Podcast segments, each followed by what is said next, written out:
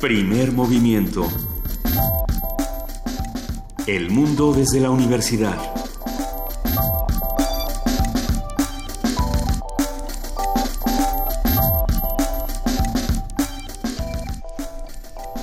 Hola, buenos días. Ya estamos en primer movimiento. Son las 7, 5 en punto de la mañana. Buenos días, Luisa Iglesias. Buenos días, Juana Inés. Buenos días, Miguel Ángel Quemain. Buenos días, Luisa Iglesias. ¿Cómo están? ¿Cómo están? Eh, ha sido un fin de semana interesante para los que hacen comunidad aquí en primer movimiento.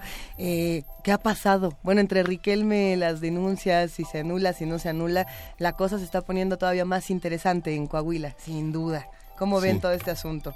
Pues las actitudes triunfalistas de Del Mazo son muy, este, pues en el Estado de México, que también se está algo, poniendo. Es, es, algo que es no reconocer la oposición, no reconocer a los votantes. Y por otra parte, Morena también, y en Coahuila, reconocer que los votantes parecen menores de edad. ¿no? Pensar que la oposición solamente son los partidos y no los votantes es, es sintomático de, del estado de los partidos ¿no? y de sus líderes. Ese es todo un tema. Por lo pronto ya tenemos esta nota de que el PAN, pues sí, eh, va a impugnar esta elección en el Estado de México, en Coahuila también el PRD, también por ahí Morena. eh, es todo un asunto. Por aquí se está hablando de todas las denuncias que, que se tienen para la elección, por ejemplo, del Estado de México con Alfredo del Mazo. Más de 20 denuncias penales por compra de votos, 4.000 sustituciones de funcionarios de casilla. Se acusa también de la utilización de recursos públicos con la finalidad de beneficiar al candidato del PRI. En fin, eh, es, hay infinidad de notas. Hay una muy interesante en Animal Político que podemos compartir sobre todas las denuncias que está realizando el PAN. ¿no? Habrá que ver cómo se suman los demás partidos y qué denuncian. Y que ninguna nos resulta particularmente descabellada, ¿no? Hay que, hay que decirlo. Sí. Por supuesto que, que lo hemos hablado aquí, lo hablamos aquí con Álvaro Arreola muchas veces, la movilización del PRI la, la idea del candidato del PRI diciendo que se jugaban todo en la elección a gobernador de Estado de México ya permitía adivinar de qué tamaño era la apuesta y de qué tamaño eh, la inversión que el PRI, eh, la inversión de recursos, de recursos humanos, de, de trabajo, iba, la inversión que se iba a hacer para, eh, para ganar a toda costa esa elección. Y bueno, pues ahí están los resultados, ¿no? Los números pueden dar, pero pero todo lo que pasó detrás, eh, la, la sensación de que las de que las reglas son iguales para todos, como decíamos con con el doctor Willebald Sondleitner, pues no, no se queda ahí, ¿no? Estamos todos el, con la sensación de que esas elecciones no son el proceso que hubiéramos querido. Y preparándonos para ver qué va a pasar en 2018, que es lo que también se ha discutido muchísimo uh -huh. en este programa. Hablando de eso, por supuesto que la noticia que aparece en la primera plana de muchísimos periódicos esta mañana es el asunto de las alianzas para 2018 y Andrés Manuel López Obrador diciendo que nada más va con el PT, que desde ahorita les avisa que nada con el PRD, que nada con la oposición.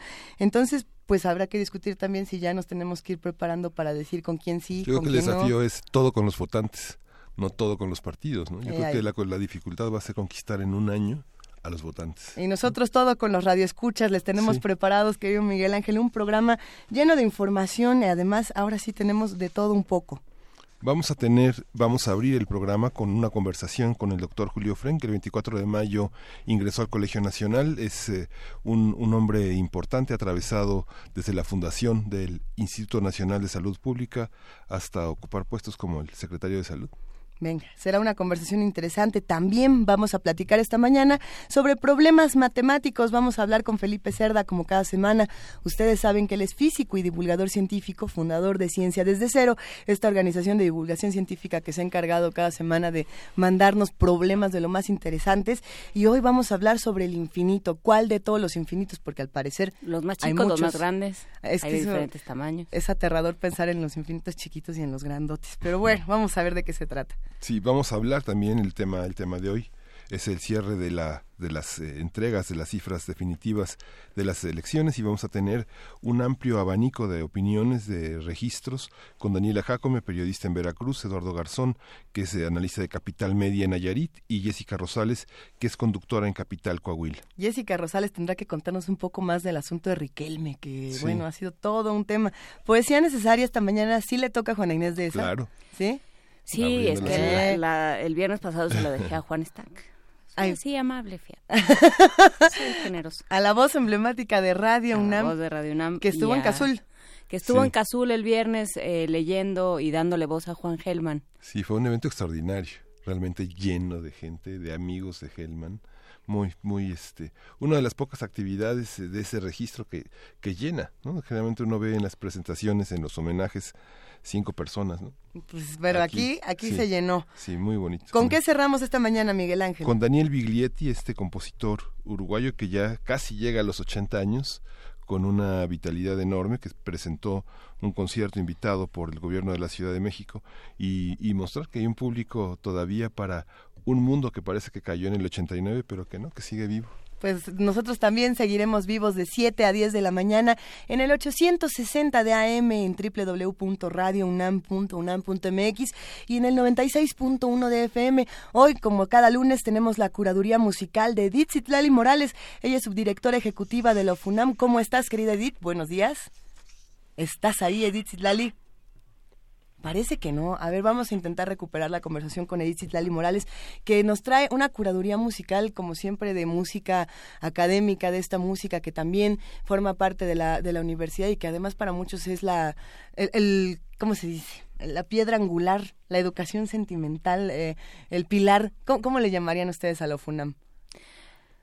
Nuestra gran maestra también, ¿no? La maestra. sí, la convergencia de los esfuerzos musicales y de los y de las interpretaciones de la música contemporánea, moderna y clásica. Edith Citlali Morales, ¿estás ahí? Chicos, muy buenos días, son muy amables conmigo. ¿Cómo están? Nos da mucho gusto escucharte como cada mañana. Edith, cuéntanos qué vamos a escuchar nosotros. Lo mismo digo, preciosa. Pues hoy, queridos amigos, traigo una selección que he llamado Cuatro Cuartas. Es decir, vamos a escuchar fragmentos de cuartas sinfonías. ¿Les gusta la idea? Venga, vamos a ver de qué se trata. Bueno, pues comenzaremos con la cuarta sinfonía de Ludwig van Beethoven. Siempre he pensado que pobrecita sinfonía, porque bueno, lógicamente está entre la tercera, que es maravillosa y tiene esta historia de Napoleón que ya comentamos en algún otro momento, y la quinta, que todos conocemos. La más escuchada de Radio la más, la más famosa, sí, bueno, sí, la más escuchada, ¿no? Se pelea ahí un poco con la novena. Entonces, pues estas, estas sinfonías eclipsan un poquito la belleza per se de la cuarta. Yo los invito a que la escuchen sin pensar ni en la tercera ni en la quinta y mucho menos en la novena. Dense la oportunidad de apreciarla completa y encontrarán una verdadera joya musical. Vamos a escuchar del primer movimiento la parte del Allegro Vivace, que espero disfruten mucho. ¿Sale? Perfecto. Bueno, un poco más adelante hemos de deleitarnos con el segundo movimiento ay, de la cuarta de Tchaikovsky. Toda esta sinfonía es maravillosa. Este segundo movimiento comienza con un solo de oboe y acto seguido entran los violines con la misma melodía y poco después responde el resto de la cuerda. Es un momento bellísimo. Ojalá les guste tanto como a mí. Nos, nos gusta, nos gusta, ya nos antojaste. Perfecto. El tercer fragmento es del tercer movimiento de la cuarta de Brahms, un alegro yocoso. Yocoso significa literal juguetón. Sería entonces un movimiento alegre, juguetón o, divertido. Estoy segura que los pondrá de buen humor. Entonces llevamos Beethoven, Tchaikovsky y Brahms. Primer, segundo y tercer movimiento. Exactamente, respectivamente.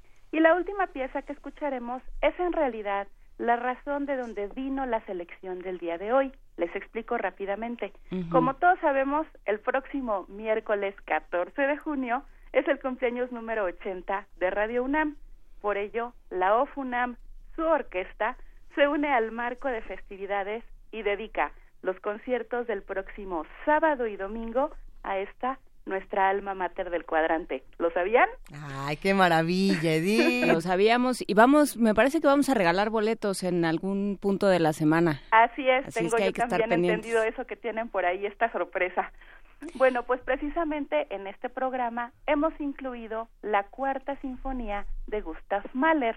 Entonces, escucharemos un fragmento del cuarto movimiento para que se les antoje venir a celebrar con nosotros el cumple de Radio UNAM. ¿Les parece bien? Qué maravilla. A ver, el cuarto movimiento de Mahler, de la, de la cuarta de Mahler. Así es. Te cuento rápidamente, Luisa, que este cuarto movimiento, en este cuarto movimiento encontraremos la voz de una soprano solista que canta Las alegrías del paraíso. El final de lo que ella canta dice algo así como las voces angelicales despierten los sonidos para que todo renazca con la alegría. Yo creo que durante 80 años las voces que han pasado por los micrófonos de Radio UNAM han despertado sonidos que de una u otra forma nos llenan de alegría nos forjan una conciencia crítica y, por supuesto, nos fomentan la identidad universitaria. Así que vengan, vengan el sábado y el domingo, el sábado a las 20 horas y el domingo a las 12 del día a celebrar juntos con la OFUNAM el 80 aniversario de Radio UNAM. Queridísima Edith Zitlali, la alegría de escucharte hace que este paraíso radiofónico dure más todavía. Te queremos, te abrazamos y nos vemos el sábado y el domingo para celebrar juntos estos 80 años. Claro que sí, amigos. Muchas felicidades por estas ocho décadas y larga vida para Radio UNAM. Larga vida para Radio UNAM, querida Edith. Y vamos arrancando entonces con la cuarta de Beethoven en este primer movimiento. Oye, Edith Zitlali, pero no querías mandar una felicitación, además de Radio UNAM. A ver, a ver. Es correcto, Juana Inés, muchas Ah, gracias. yo no sabía. Hoy es cumpleaños de mi papá, así que papi, te mando un abrazo muy, muy grande. Que Dios te bendiga mucho para que te conserve muchísimos años. ¿Cómo, conmigo. ¿Cómo se llama tu papá, Mi Edith? papá se llama Cuauhtémoc Morales, Luisa, y siempre los escucha, siempre está muy al pendiente de todo el programa. Le mandamos un gran abrazo a Cuauhtémoc y le dedicamos entonces este primer movimiento. ¿Te parece bien? Gracias, Luisa. Gracias, querida Edith. Un abrazote a ti y a todos los amigos de Ofunam. Gracias, hasta pronto. Adiós.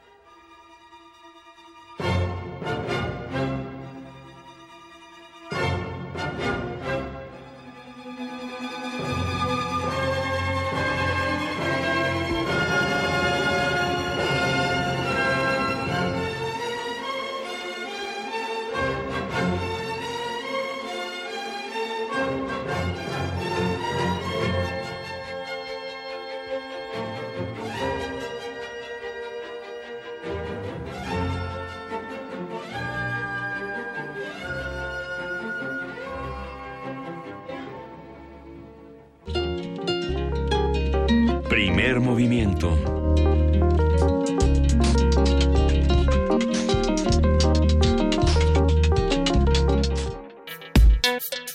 Lunes de Ciencia. Para colocar a México a la vanguardia en un mundo interdependiente, se necesita un nivel de desarrollo basado en dos ámbitos cruciales, el de la salud y la educación superior. Así lo consideró el doctor Julio Frenk en su discurso inaugural como nuevo miembro del Colegio Nacional. Al hablar de las conexiones entre la salud y la educación, el exdecano de la Escuela de Salud Pública de la Universidad de Harvard y actual rector de la Universidad de Miami destacó la formación de profesionales, así como la traducción del conocimiento en materia de desarrollo tecnológico y en la toma de decisiones a nivel personal, social y en política pública. El exsecretario de Salud resaltó el papel de las instituciones que conforman el sistema de salud en nuestro país y se pronunció por un rediseño educativo en el que egresados regresen a las aulas universitarias conforme cambian las condiciones de trabajo y las necesidades educativas. El médico investigador ha asegurado que un esfuerzo intenso para aprovechar al máximo el potencial de la salud y la educación permitirá a México integrarse plenamente a la economía global del conocimiento mediante un modelo de desarrollo sustentable e indulgente que reduzca las desigualdades sociales. Vamos a conversar, ya está en la línea Julio Frank, médico investigador, director fundador del Instituto Nacional de Salud Pública y desde mayo de 2017 miembro del Colegio Nacional. Buenos días, doctor Frank, ¿cómo está? Muy bien, muchas gracias, muy buenos días. ¿Qué significa? ¿Es un reconocimiento para una enorme trayectoria como la suya? Eh, eh, ingresar al Colegio Nacional, ¿lo pone usted a revisar también la propia trayectoria y mirar hacia adelante con el tema de la, educación y la salud? Sí, el Colegio Nacional es una gran institución fundada en 1943 que ha agrupado a lo largo de esta ilustre historia a, a 100 de los más destacados intelectuales, artistas eh, y científicos y humanistas de, nuestro país. Eh, yo me honro ahora ser el miembro número 101 en la historia del Colegio Nacional y es, es una distinción que mucho aprecio y la membresía ahí implica la eh, bueno la, obligación pero es más bien un privilegio de impartir conferencias y distintas actividades educativas que a mí me permiten mantenerme muy en contacto con mi país México eh, doctor Frank, justamente queríamos hablar un poco de la del vínculo que tiene que existir y de la articulación que tiene que haber entre la academia, las políticas públicas y, eh, y, el trabajo científico. ¿Cómo, ¿Cómo se logra esto y cómo lo estamos haciendo o no lo estamos haciendo en México? ¿Qué lugar eh, tienen que ocupar los científicos y qué lugar tenemos que ocupar quienes estamos en la divulgación o en la academia? Existe, debe existir un vínculo muy profundo. Yo siempre he hablado que tenemos que combinar excelencia y pertinencia, es decir, excelencia en adherirnos a los más altos estándares de la investigación científica y pertinencia, es decir, asegurarnos que el trabajo de investigación no termina con una publicación, sino que se traduce ya sea en tecnologías, medicamentos, eh, vacunas eh, u otras aplicaciones tecnológicas, pero también se tiene que traducir en evidencias que informen la toma de decisiones eh, y, ciertamente en políticas públicas. Las políticas tienen que estar guiadas por las mejores evidencias científicas y creo que debe haber un diálogo muy estrecho entre eh, las instituciones de investigación y las instituciones tanto del gobierno como de la sociedad civil que tienen que tomar decisiones eh, para guiar sus acciones. Pero, ¿y esto cómo, este diálogo cómo se consigue, eh, pensando en lo que sucede en otros países? Porque generalmente muchas de las entrevistas que tenemos aquí o muchas de las conversaciones que llevamos a cabo es con académicos o con científicos que eh, se quejan de ciertas leyes que avisan o, que dan eh, aviso de ciertos problemas con iniciativas de ley y dicen es que nadie nos escucha. Hemos buscado a legisladores, hemos buscado los canales eh, apropiados para llegar a estos tomadores de decisiones porque lo que, lo que proponen no solo está mal informado, sino que puede llegar a ser muy peligroso o muy dañino y no nos escuchan. Eh, ¿Cómo se articulan estos diálogos? ¿Quién puede ser un buen interlocutor? ¿Y cómo tienen que funcionar las instituciones en este sentido? Bueno, eh, eh, efectivamente lo que lo que escribe es perfectamente exacto. ha habido muchas décadas de reproches mutuos entre la comunidad científica por un lado y los tomadores de decisiones por, por el otro. Y creo que tenemos que crear instancias estructuradas, articuladas. Eh, me parece que, en primer lugar, eh, los, los, encargados de las decisiones en ambiente tienen que rendir cuentas en un marco democrático de transparencia. Eh, deben entender que es en su mejor interés apoyar la, toma de decisiones en las evidencias científicas, porque de esta manera los resultados no van a ser los, los resultados que se esperan. La sociedad tiene que demandar que estas políticas públicas se lleven a cabo con un estricto apego a, a, lo que la ciencia nos está diciendo. Y creo que también las universidades tenemos que adoptar estructuras, no, no dejarle la carga al investigador individual. Yo que lo que queremos es que los investigadores hagan su, su investigación al más alto nivel. Y creo que somos nosotros las instituciones las que tenemos que crear mecanismos institucionales para hacer la traducción, la traducción de los descubrimientos en soluciones y eh, diseminarlas. Y, y, ahí eh, siento que instituciones, por ejemplo, eh, desde luego como la UNAM, que tiene una trayectoria de, de, décadas y décadas de estar informando las políticas públicas, o instituciones como el Colegio Nacional, que actúan como articuladoras entre el saber y la acción. Este, y, pero tenemos que tener estas, estas estructuras que permitan esa traducción. Y por el lado de los legisladores, el Poder Ejecutivo eh, y las organizaciones de la sociedad civil, tiene que haber esa conciencia de que a la hora de rendir cuentas, más nos vale haber tomado las decisiones sobre la base de la evidencia científica, porque de esta manera los resultados van a ser eh, pobres también la, investigación entra también nada más en informar la formulación, sino en evaluarla. México creo que ha hecho, ha hecho progresos enormes, que de hecho se usan como modelo internacional en la evaluación rigurosa de las políticas públicas, eh, desde lo que fue eh, progresa y oportunidades eh, hasta el seguro popular, por ejemplo, que a mí me tocó implementar como secretario de salud en su primera fase, Todas esas políticas públicas tuvieron desde su formulación un componente de evaluación. Incluso en el Seguro Popular está en la ley que se tiene que evaluar. Y esa evaluación se ha hecho en concierto con instituciones académicas como el Instituto Nacional de Salud Pública y otras. Yo conozco el caso de ese instituto muy bien porque porque ha tenido una trayectoria enorme de estar evaluando políticas públicas Así es que, creo que México ha hecho ha hecho avances, pero obviamente tenemos todavía mucho que recorrer, mucho camino que recorrer. ¿Cómo estamos en el, en el plano internacional ahora que usted tiene oportunidad de dirigir una universidad tan importante como la de Miami y de estar en contacto con la gran parte del mundo anglosajón? ¿Cómo estamos en ese plano internacional? ¿Quiénes son nuestros médicos, en una, una disciplina que tiene tanto que ver con la parte personal, con la parte artística también del diagnóstico y de la sensibilidad social?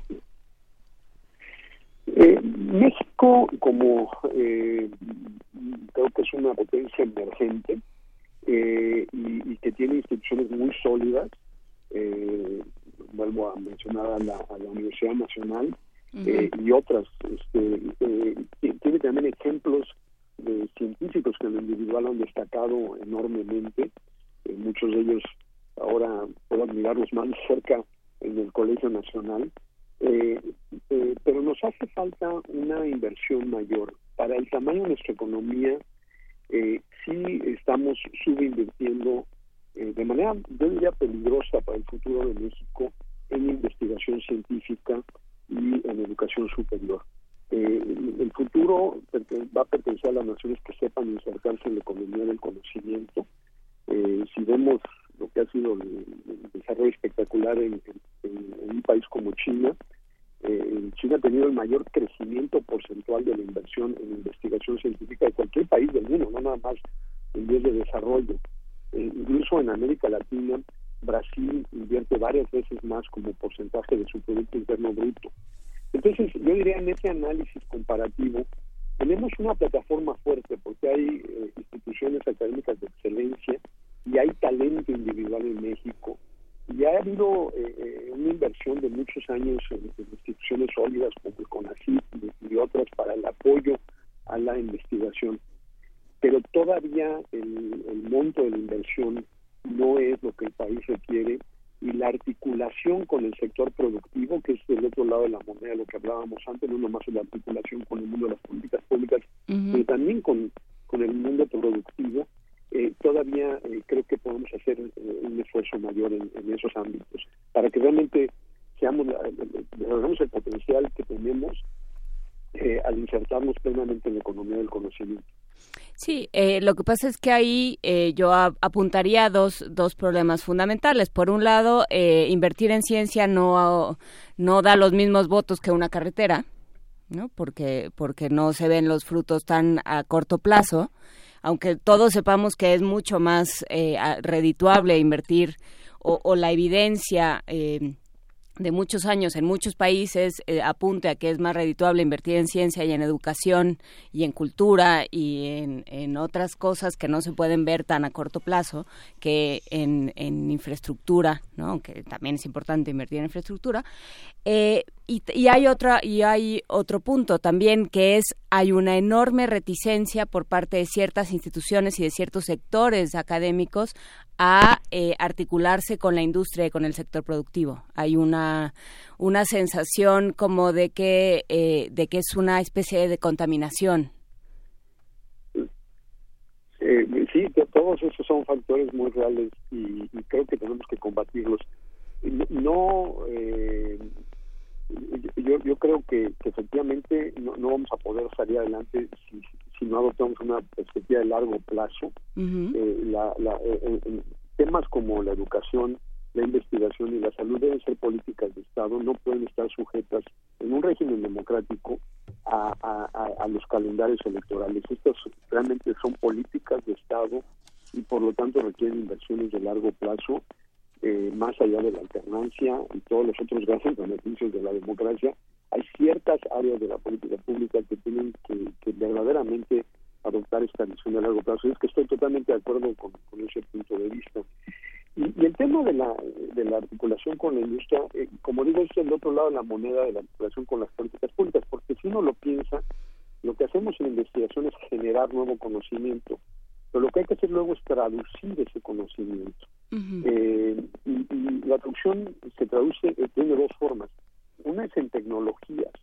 Si vemos todos los avances que tenemos alrededor en nuestra vida, en el transporte, en el área de la salud, en las comunicaciones, todos arrancan con algún descubrimiento fundamental, algún descubrimiento básico. Entonces, esa traducción tecnológica es muy importante.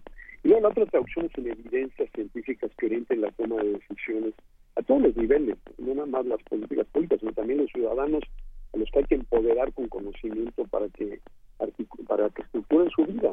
Eh, esa traducción es una función que, que no hemos cuidado, eh, no hemos desarrollado con el mismo cuidado que la producción misma del conocimiento. Pero yo repito lo que dije, yo no creo que sea la responsabilidad del investigador individual eh, hacerlo. Yo creo que las instituciones académicas tenemos que crear esas interfaces eh, para, para podernos conectar. Y, tiene que haber también, tenemos que trabajar en el lado de la demanda, en que las empresas tengan los incentivos fiscales y la, la, visión para conectarse con, con el sector eh, académico. Y lo mismo en el lado de, de, las instancias gubernamentales, que tengan esa, esa eh, capacidad de entender de qué manera una base científica para la formulación de políticas públicas eh, eh, eh, resulta en mejores resultados que al final de cuentas es lo que lo que todos queremos. Entonces hace falta crear esas instancias de, interrelación. O no crear existen en México hay que fortalecerlas aún más. Cuando yo hablo de invertir en investigaciones ciertamente en, en el proceso mismo de crear nuevo conocimiento pero yo incluyo también la, la traducción del conocimiento como una parte eh, fundamental para, para lo cual requerimos soluciones institucionales. En ese sentido también eh, tendríamos que hablar de tanto de las universidades como yo sí me iría a los investigadores individuales como entes políticos. ¿no? Hay esta frase muy hecha y que se ha utilizado mucho últimamente de que la política es algo muy importante para dejársela a los políticos. Y, creo que eh, creo que en el caso de Estados Unidos ha sido muy claro cómo eh, los científicos han ido entendiendo que no les queda más remedio que, que convertirse en, en, seres políticos y que las universidades han tenido que hacerlo y que de alguna manera no es algo que en México nos vendría mal, entender la, el país, la reforma eh, del país, la, la salvación del país en términos políticos tiene que venir de todos los entes, no nada más de los políticos profesionales. No, yo eh, eh, sí, eh, yo estoy de acuerdo. Ahí hay, ahí hay es, un comentario muy interesante. Hay, hay distintas facetas. Uno es los investigadores también son ciudadanos y, y, en ese papel participan en la política. El segundo es que cuando yo hablo de una conexión, ya sea con el ámbito productivo o con el mundo de las políticas públicas, yo no estoy hablando de una posición de subordinación. Creo que mucho de lo que hacemos en el ámbito académico es ser críticos pero esa crítica también tiene que traducirse para mejorar las cosas. Entonces, cuando yo hablo de una de una conexión, por eso yo decía hay que hay que hay que eh, combinar excelencia y pertinencia.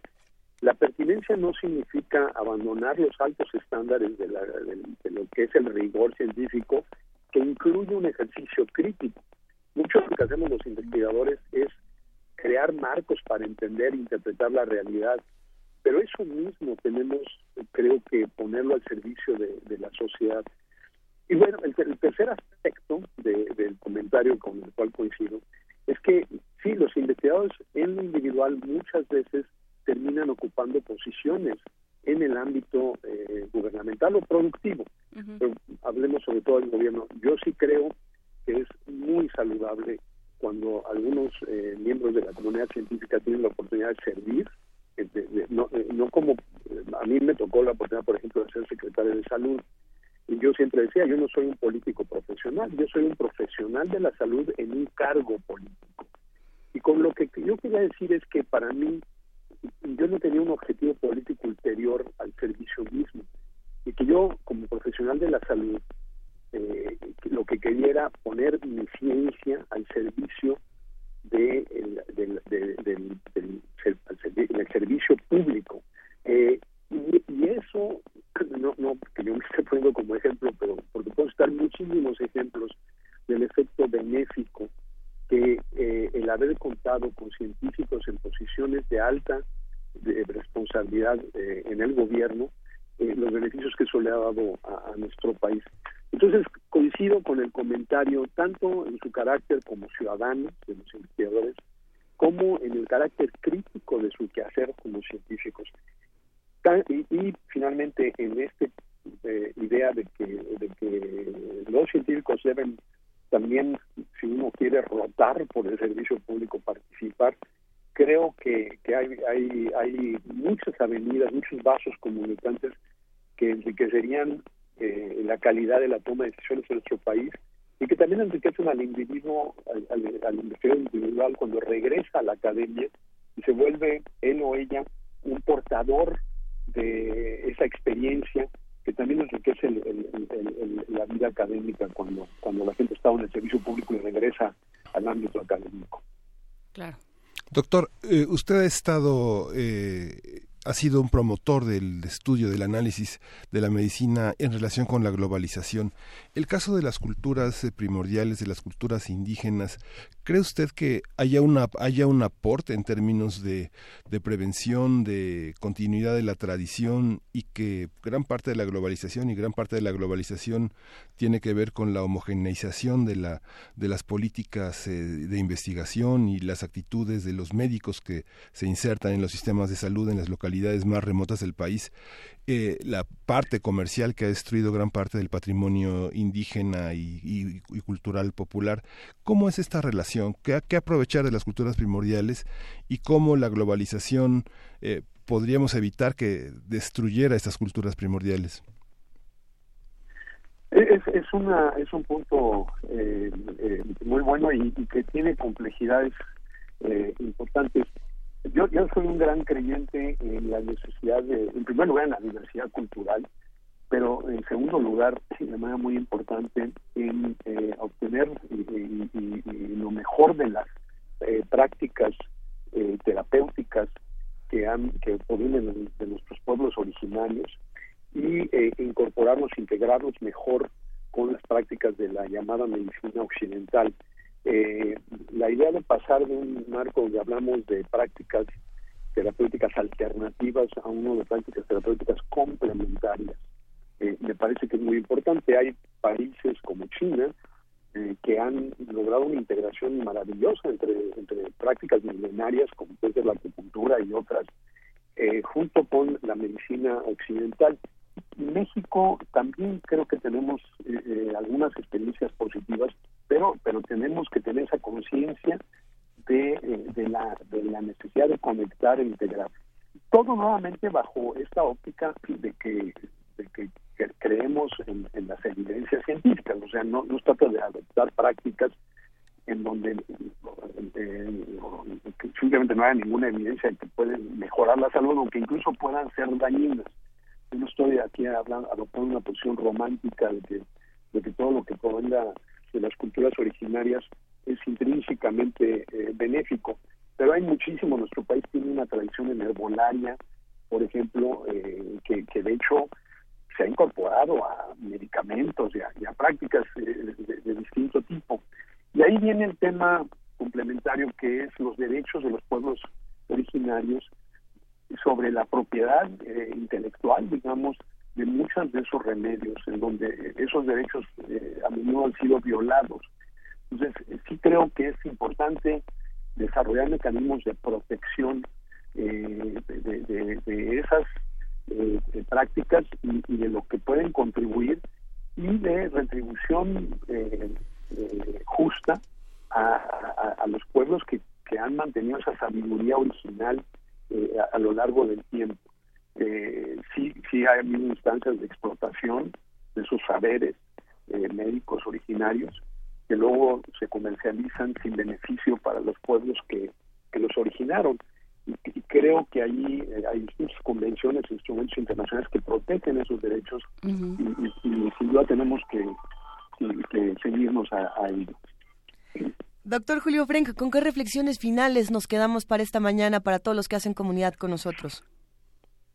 Bueno, en primer lugar, eh, mi reflexión personal es de mucho agradecimiento por eh, esta oportunidad y, y, un gran agradecimiento al Colegio Nacional por haberme elegido como, como el miembro número 101.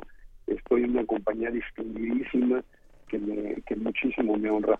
Y el mensaje principal de mi conferencia inaugural ahí fue eh, la necesidad de invertir en educación superior y en salud como las dos, dos de los pilares, en primer lugar, de igualdad de oportunidades, de oportunidades de movilidad social en nuestro país, pero también como la clave para que México se, inserte en un papel protagónico en la economía global del conocimiento y realmente eh, pueda eh, materializar el enorme potencial que tiene nuestro país como, como una potencia emergente eh, en, este papel que le, que le toca jugar en el mundo, un papel constructivo basado en, en, cada nuestras tradiciones. Y no mucho que México ha avanzado, pero al mismo tiempo dando este nuevo paso con una inversión sostenida a través de políticas de Estado en materia de educación, en particular en educación superior y en materia de salud.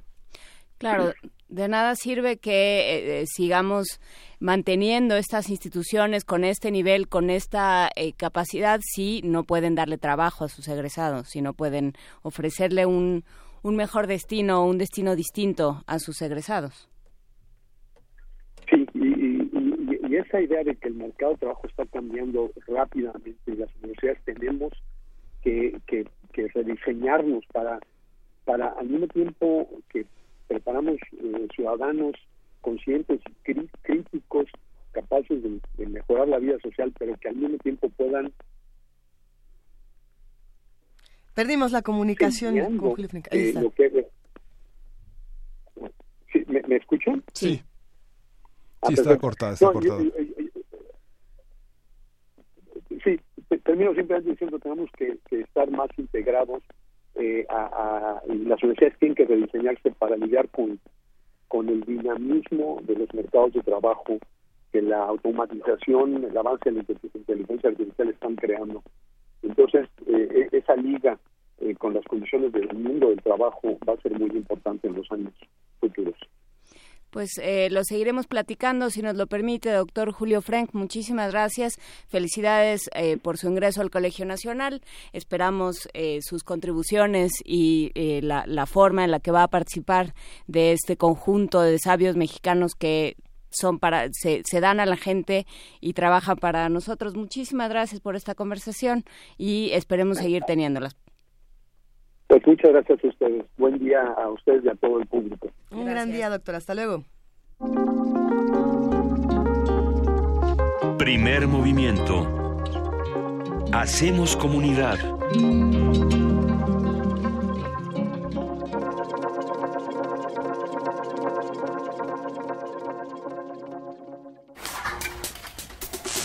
Problemas matemáticos.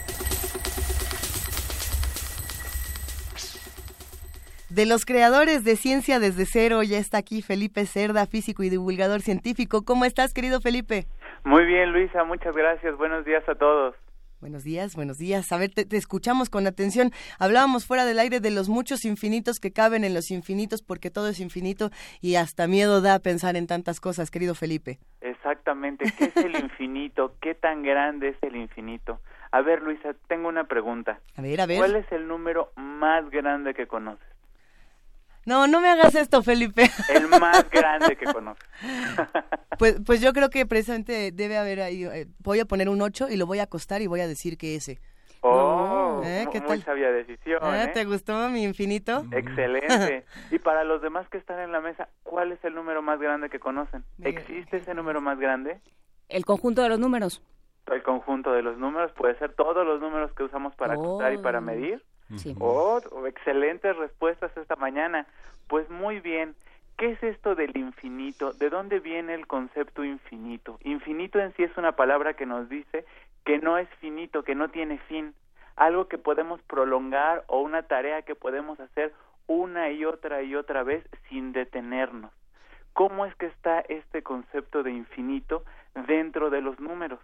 Pues simplemente respondiendo a la pregunta que les inicié hace un momento, y es ¿qué número es el más grande que conocemos? Porque sin importar cuál sea este número, si yo digo un millón, diez mil millones de billones, de trillones o como sea, siempre yo puedo tener una estrategia, que es sumarle un uno. Y no importa qué número yo dé, si le sumo uno, siempre voy a obtener un número más grande siempre voy a poder construir un número más grande que cualquiera que sea el más grande que a mí se me ocurra. Y esto nunca se detiene, no tiene fin. Entonces es muy importante aquí, para los matemáticos, poder definir este concepto de el infinito.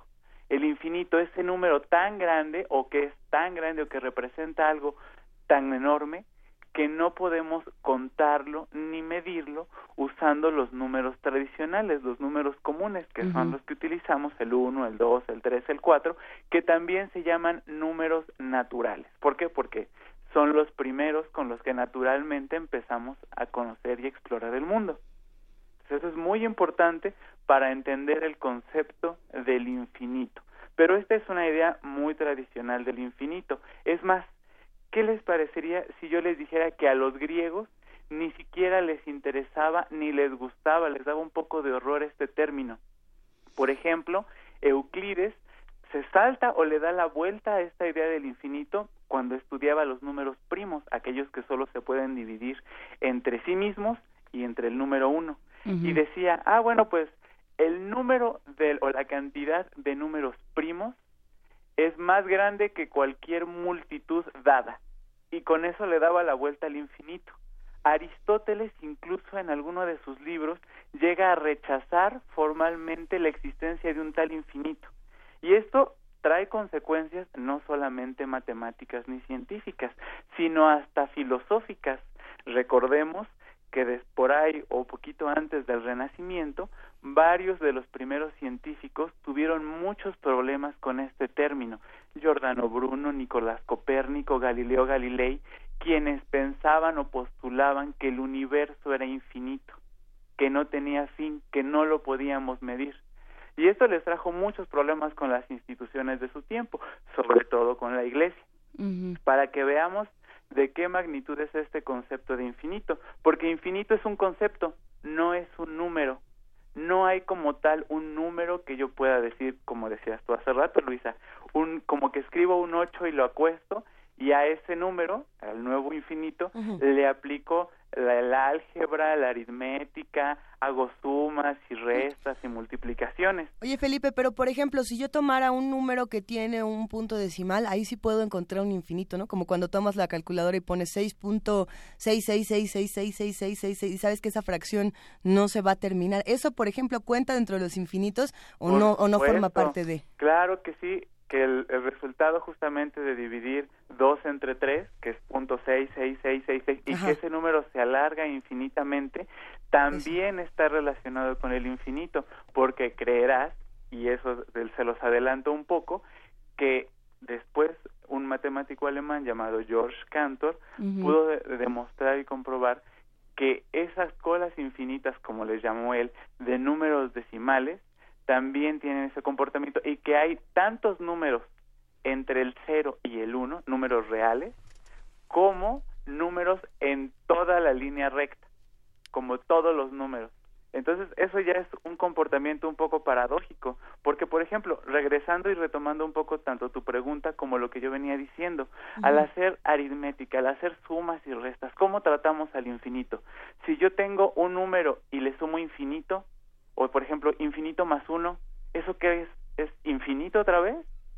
Entonces, eso es complicado, ¿no? Porque si decir que infinito más uno es infinito, equivaldría a decir que cero es igual a uno. O si digo que infinito más infinito es infinito, entonces eso equivaldría a decir que dos es igual a uno, o que cero es igual a uno también. Entonces, o que infinito es igual a cero. Entonces, eso es muy extraño, muy complicado y no se logró hasta eh, tener un tratamiento formal hasta que precisamente en 1874, o sea, muchísimos siglos después de los griegos, el matemático alemán George Cantor empezó a definir esta cuestión de los infinitos, pero ya no tratándolos como no como un concepto, sino como un número formal. Y aquí es donde empezamos a hablar de, bueno, él lo llamó números transfinitos, pero es donde empezamos a hablar de la diferencia entre infinito, este símbolo como 8 acostado con el que desde 1700 aproximadamente se le representa, a otro concepto de infinito que es la cantidad o la totalidad de los números. Y para ello desarrolló algo que se llama la teoría de conjuntos. En la teoría de conjuntos, un conjunto simplemente es un grupo o una colección de objetos, de elementos, bueno, pues tenemos varios conjuntos. Puedo tener un conjunto que tenga de, frutas y que tenga peras, manzanas, plátanos, fresas, mangos, duraznos. Y entonces yo puedo decir y contar, puedo contar cuántos elementos tiene ese conjunto. Ah, bueno, pues peras es uno, manzanas es dos, plátanos es tres, y así a todos los que yo haya contado. Bueno, pues a estos conjuntos se les llama conjuntos numerables. ¿Por qué? Porque corresponden con esos números naturales con los que contamos. Ahora bien, estos números naturales que empiezan en el 1, puedo yo prolongarlos hasta el infinito. Y entonces decir, ah, bueno, pues ese infinito hasta donde llegaron los números, lo escribo como ese 8 acostado. Ajá. Pero la totalidad de los números, la cantidad de los números naturales, es otra cosa. Este sí es un número, es un número que George Cantor llamó infinito, cardinal transinfinito, y ese cardinal transinfinito lo denotó con otra letra. Esa letra es la primera letra del alfabeto hebreo, que es la letra Aleph. El Aleph, sí. Exactamente. Y entonces empezó a ver cómo era posible que estos números fueran infinitos. Y entonces recurrió a algo que también desde los griegos y también en los primeros científicos, una idea que estuvo ahí rondando, que es algo que está en nuestra experiencia cotidiana, y es que el todo siempre es mayor que las partes. en eso todos estamos de acuerdo, ¿verdad? Sí, sí, sí, El todo siempre es mayor que las partes. Pues bien, nosotros tenemos los números naturales, desde el 1, 2, 3, 4, y se construyen sumándole 1.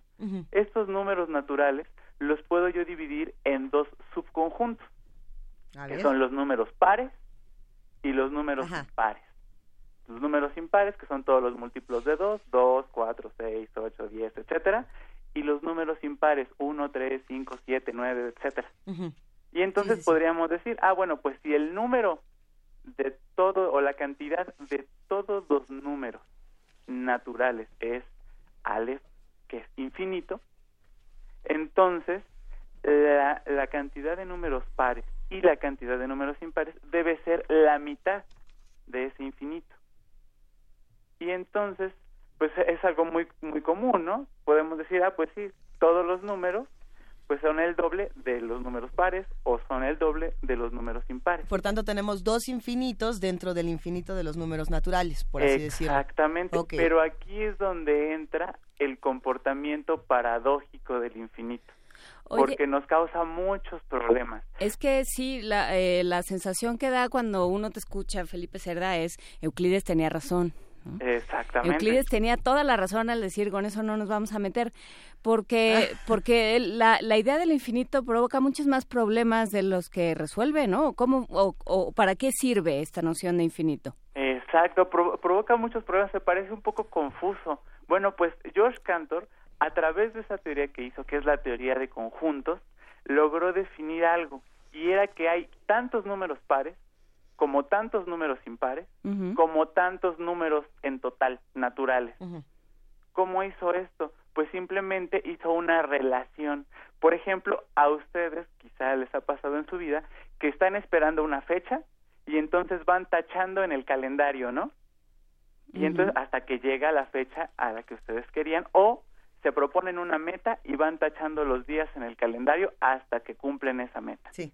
Bueno, pues ahí tenemos una relación, estamos emparejando los taches que dibujamos con los días que transcurren hasta llegar a esa fecha o hasta cumplir esa meta.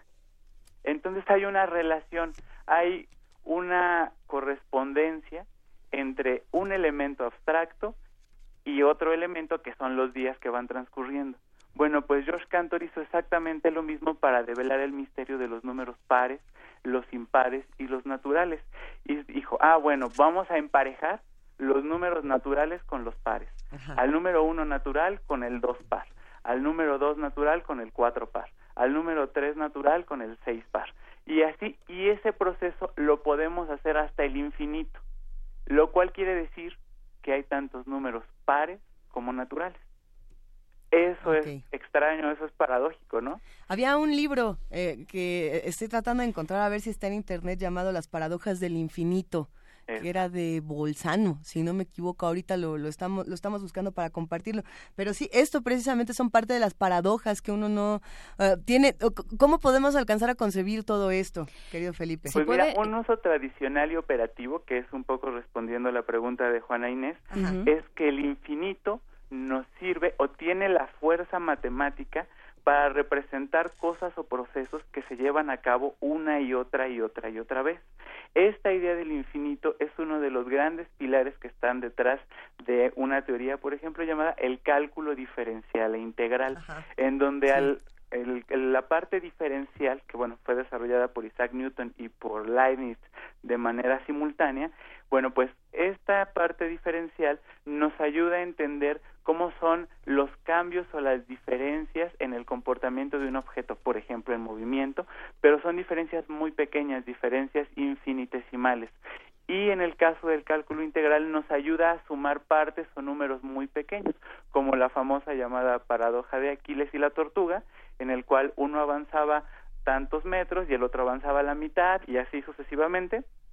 Bueno, pues justamente para eso nos sirve y es una herramienta muy poderosa para modelar el mundo, porque las matemáticas no solamente le dan un lenguaje a la ciencia, sino también le dan una estructura y al poder nosotros entender este concepto del infinito y las aplicaciones que tiene el infinito y de entender que una cosa distinta es el límite o el supuesto límite hasta el que yo puedo llegar, que es este infinito en forma de 8 acostado y la cantidad o la totalidad de todos los números, que es esta letra griega Aleph, entonces es que nosotros podemos entender y desarrollar con más formalismo, tener nociones más claras y más precisas de cómo es que podemos aplicarlo en el cálculo o en otras áreas y también que los resultados que obtenemos son ciertos, son verídicos. Queridísimo Felipe Cerda, las matemáticas en efecto nos dan lenguaje y estructura y aunque esta conversación llega a su fin esta mañana, nos has llenado de infinito. Te mandamos un gran abrazo.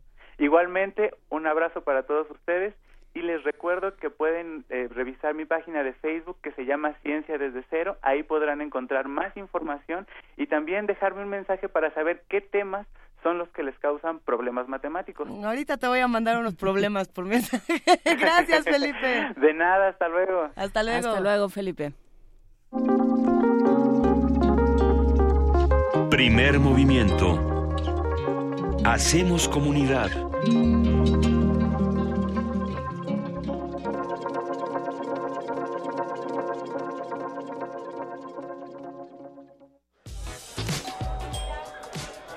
Esta celebración es de traje. Nosotros ponemos el sonido y tú los oídos.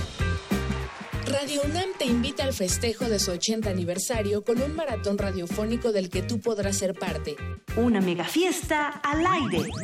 Conciertos, programas especiales, mesas redondas, transmisiones en vivo y la presentación del radioteatro original. XEUN. Un viaje mágico y misterioso por las ondas sonoras. Transmite con nosotros el próximo 14 de junio en las instalaciones de Radio UNAM. Adolfo Prieto 133, Colonia del Valle. Desde las 7 de la mañana hasta la medianoche. La entrada es libre. La fiesta de cumpleaños es en tu casa. Es en Radio UNAM. Experiencia sonora. Muchas gracias a todos por venir y apoyar esta idea que podría salvar de por vida nuestra colonia y nuestra ciudad de la contaminación. Confiamos que con su apoyo esta idea puede hacerse realidad. Gracias. Las ideas que cambian al mundo no sirven de nada si no tienen quien las apoye. Este 3 de septiembre, sal a votar por la idea que transformará tu colonia. Infórmate en www.iedf.org.mx. Sin participación, nada funciona. Instituto Electoral del Distrito Federal. El Museo Nacional de Arte exhibe la muestra Melancolía, integrada por 130 piezas de 80 artistas mexicanos, novohispanos, modernos y contemporáneos, que aluden al complejo sentimiento de la melancolía con obras de Diego Rivera, Germán Gedovius, David Alfaro Siqueiros, Manuel Rodríguez Lozano, Arturo Rivera, Julio Ruelas, Rufino Tamayo y Cristóbal de Villalpando, entre otros. El Museo Nacional de Arte se ubica en la calle de Tacuba número 8, Centro Histórico de la Ciudad de México. El rito comienza en el escenario. Los sonidos emergen, deambulan por el recinto, se cuelan en los oídos y estremecen los sentidos. Festival Intersección. los encuentros sonoros de Radio UNAM. Todos los viernes a las 21 horas en vivo desde la sala Julián Carrillo. Escúchalos a través del 96.1 de FM, www.radiounam.unam.mx o ven a Adolfo Prieto 133 Colonia del Valle, cerca del Metrobús Amores. La entrada es libre.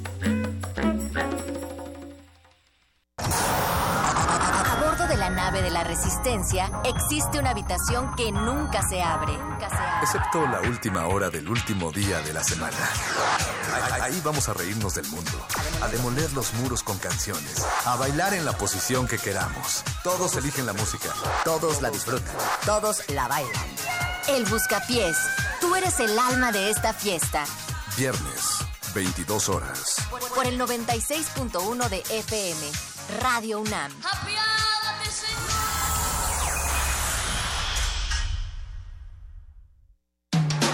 Búscanos en redes sociales, en Facebook como Primer Movimiento UNAM y en Twitter como P Movimiento o escríbenos un correo a primermovimientounam@gmail.com. Hagamos comunidad.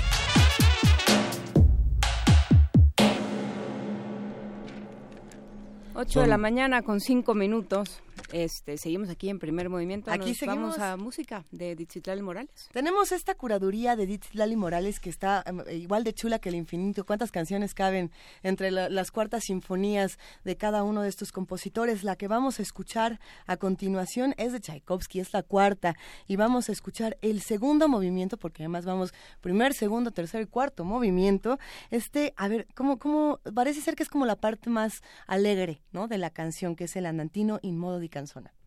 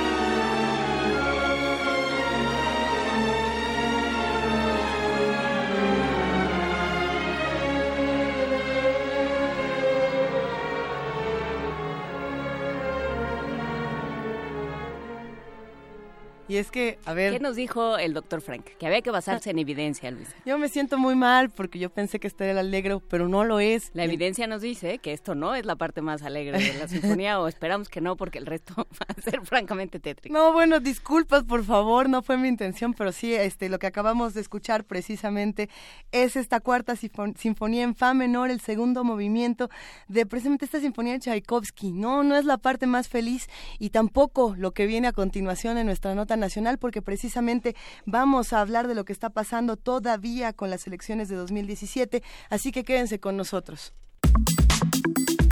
Nota del día.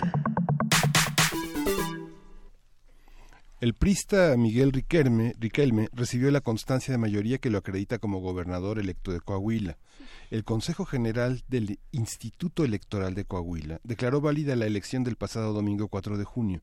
De acuerdo con el cómputo final, Riquelme ganó por una diferencia de 30.860 votos al panista Guillermo Naya, es decir, con una ventaja de 2.44%. Este domingo, el Frente Opositor por la Dignidad de Coahuila realizó una megamarcha por calles de Torreón para desconocer los comicios y exigir su nulidad.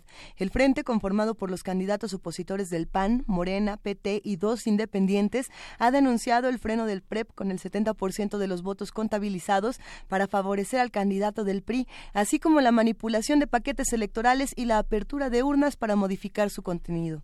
En el caso del Estado de México, Andrés Manuel López Obrador, presidente nacional de Morena, dijo que impugnarán la elección en los 45 distritos electorales. Sobre todo, exigirán la anulación de cinco municipios, con lo cual Delfina Gómez lograría una ventaja de 100.000 votos. El PRD también anunció que impugnará los comicios al hallar irregularidades en al menos 4.000 de las 18.000 casillas, así como durante todo el proceso. De acuerdo con el cómputo final de los 45 distritos electorales, el candidato del PRI, Alfredo del Mazo, obtuvo 33.69% de los votos, mientras la candidata por Morena, Delfina Gómez, logró 30.91%. La diferencia entre ambos aspirantes es de 168.899 votos, es decir, 2. 78%. Se prevé que la constancia de mayoría sea entregada en el mes de agosto. Vamos a conversar con Daniela Jacome, periodista en Veracruz, Eduardo Garzón, analista de Capital Media en Nayarit, y Jessica Rosales, conductora de Capital Coahuila. Nos vamos primero con Eduardo Garzón, a quien saludamos. Él es analista de Capital Media en Nayarit. ¿Cómo estás, Eduardo?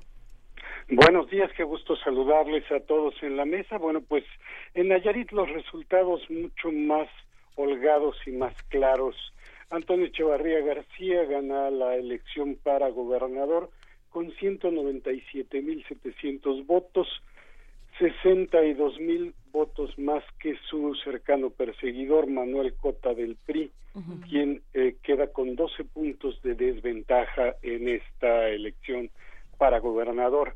El gran ganador en esta elección eh, es sin lugar a dudas el sistema de partidos políticos porque eh, imaginen ustedes de 520 candidatos independientes que se registraron a todos los puestos de elección popular que estuvieron en juego en Nayarit, solamente tres de estos candidatos independientes pudieron ganar y estos fueron candidatos a regidores en demarcaciones en Acaponeta, en Tecuala y en Rosa Morada.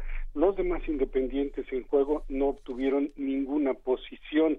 Dentro de los partidos políticos, bueno, pues el PAN se convierte en la fuerza mayoritaria en Nayarit con un 29.6% de los votos, el PRI se queda con un 24.2%, Morena en tercer lugar con 11.9% y el PRD con un 5.2%, sin embargo ya en la alianza que formaron PAN, PRD, PT y Partido de la Revolución Socialista, un partido local de Nayarit, bueno, pues la alianza habría prácticamente arrasado en todas las posiciones. El Congreso del Estado es completamente aliancista, lo mismo ocurre entre las eh, el logro de los ayuntamientos, donde la alianza domina entre 15 de los 18 ayuntamientos en disputa y también en los cabildos en Tepic, donde todas las demarcaciones son para la alianza lo mismo que en el municipio conurbado de Jalisco. Así que los partidos políticos pues serían los grandes ganadores en esta elección que vivimos en Nayarit. Hay eh, desde luego eh, problemas, conflictos postelectorales, pero estos se están dando en tres municipios básicamente.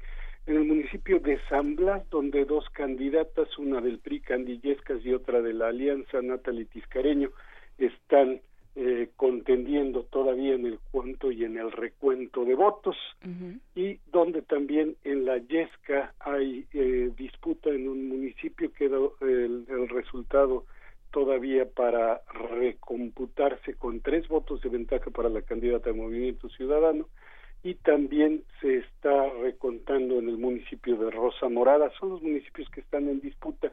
Los demás han quedado totalmente desahogados ya y las constancias de mayoría pues se están entregando sin mayor problema. La duda que circula por redes sociales y que muchos están realizando en este momento es, a ver, ¿y por qué en este caso el PRI no está diciendo que esta elección tiene, tiene fraude como está ocurriendo en los otros estados cuando, cuando ellos, bueno, son los, son los ganadores? No, eh, el PRI de hecho pues no ha, reconocido simplemente la derrota. Así es. Eh, Manuel Humberto Cota lo ha hecho, algunos otros actores políticos del PRI. Sin embargo, quien eh, dio una posición diferente fue el gobernador Roberto Sandoval Castañeda. Él dijo que pues su gobierno no tuvo nada que ver en los resultados electorales, que Nayarit sigue de pie y sigue avanzando con paso firme. Esto fue la semana pasada en su primera aparición pública ante medios de comunicación. Eh, es interesante lo que lo que dices de los candidatos independientes es, es interesante y es eh, dramático cuáles fueron las las razones por las que no se alcanzaron estas candidaturas en algunos casos la asimetría de que tuvieron en el piso no fue parejo para los candidatos independientes. Tuvieron una cantidad de trabas considerable, es más, faltando eh, unos días, dos días para la jornada electoral, a la mayoría de ellos los llamaron y les aplicaron una multa por eh, la auditoría que hizo el Instituto Nacional Electoral sobre los gastos de pre-campaña. Y en algunos casos, imaginen ustedes, los candidatos recibían un apoyo de 178 pesos para su campaña que se les dio en ese momento y las multas iban de alrededor de veintitantos mil pesos por pasar los topes de gastos de pre-campaña. Entonces, eh, este es solamente un ejemplo de las trabas que tuvieron los candidatos independientes para poder desarrollar sus campañas.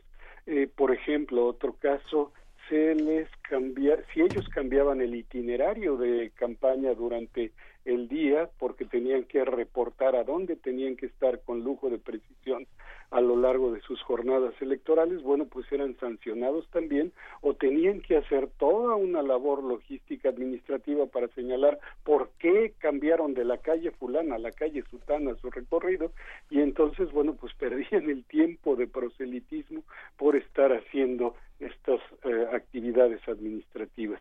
Sin embargo, bueno, pues los independientes no tuvieron una eh, un resultado impresionante. Eh, quienes destacaron en este sentido fue fueron Ibideliza Reyes, candidato independiente a Tepic, que quedó en segundo lugar, Jorge Richardi, que quedó en cuarto lugar también para Tepic, Juan Manuel Hermosillo, que quedó en tercer lugar en la candidatura a la presidencia municipal de Jalisco, pero muy lejos, y Laura Monroy, que estaba vinculada con la GIN en San Blas, que quedó también en un tercer lugar. Desde luego, pues la GIN fue el mejor independiente en el caso de los candidatos a gobernador, pero con un 11.90% de los votos, muy lejos de los 38.6% de Antonio Echevarría. Entonces, sí, ciertamente la falta de estructuras, la falta de eh, logística pegó bastante en los candidatos independientes, que sin embargo, bueno, por algunos que destacaron realmente, la gran masa de ellos pues quedaron sumamente eh, lejos en los resultados, en, sobre todo en las demarcaciones. En el porcentaje que uno podría hacer de ese descontento que representan los independientes y que no es que no atraviesan las instituciones partidistas ni de organizaciones sociales, ¿qué porcentaje sería? ¿Es un síntoma eh, de que no hay instituciones suficientemente con credibilidad para que aglutinen lo que aglutinan los candidatos independientes? ¿Qué porcentaje, qué porcentaje de, por lo menos en el, en el tema de requisitos mínimos, pueden tener una base social importante que tengamos que tomar en cuenta para pensar en próximas elecciones? Y, la pregunta es importantísima porque eh, el tema aquí es, eh, hay un enorme porcentaje de candidatos de los registrados que se convirtieron en candidatos independientes. Es decir, hubo mucho descontento de la ciudadanía en torno a las estructuras partidistas y mucha participación de ciudadanos buscando a través de la figura de los independientes captar el voto.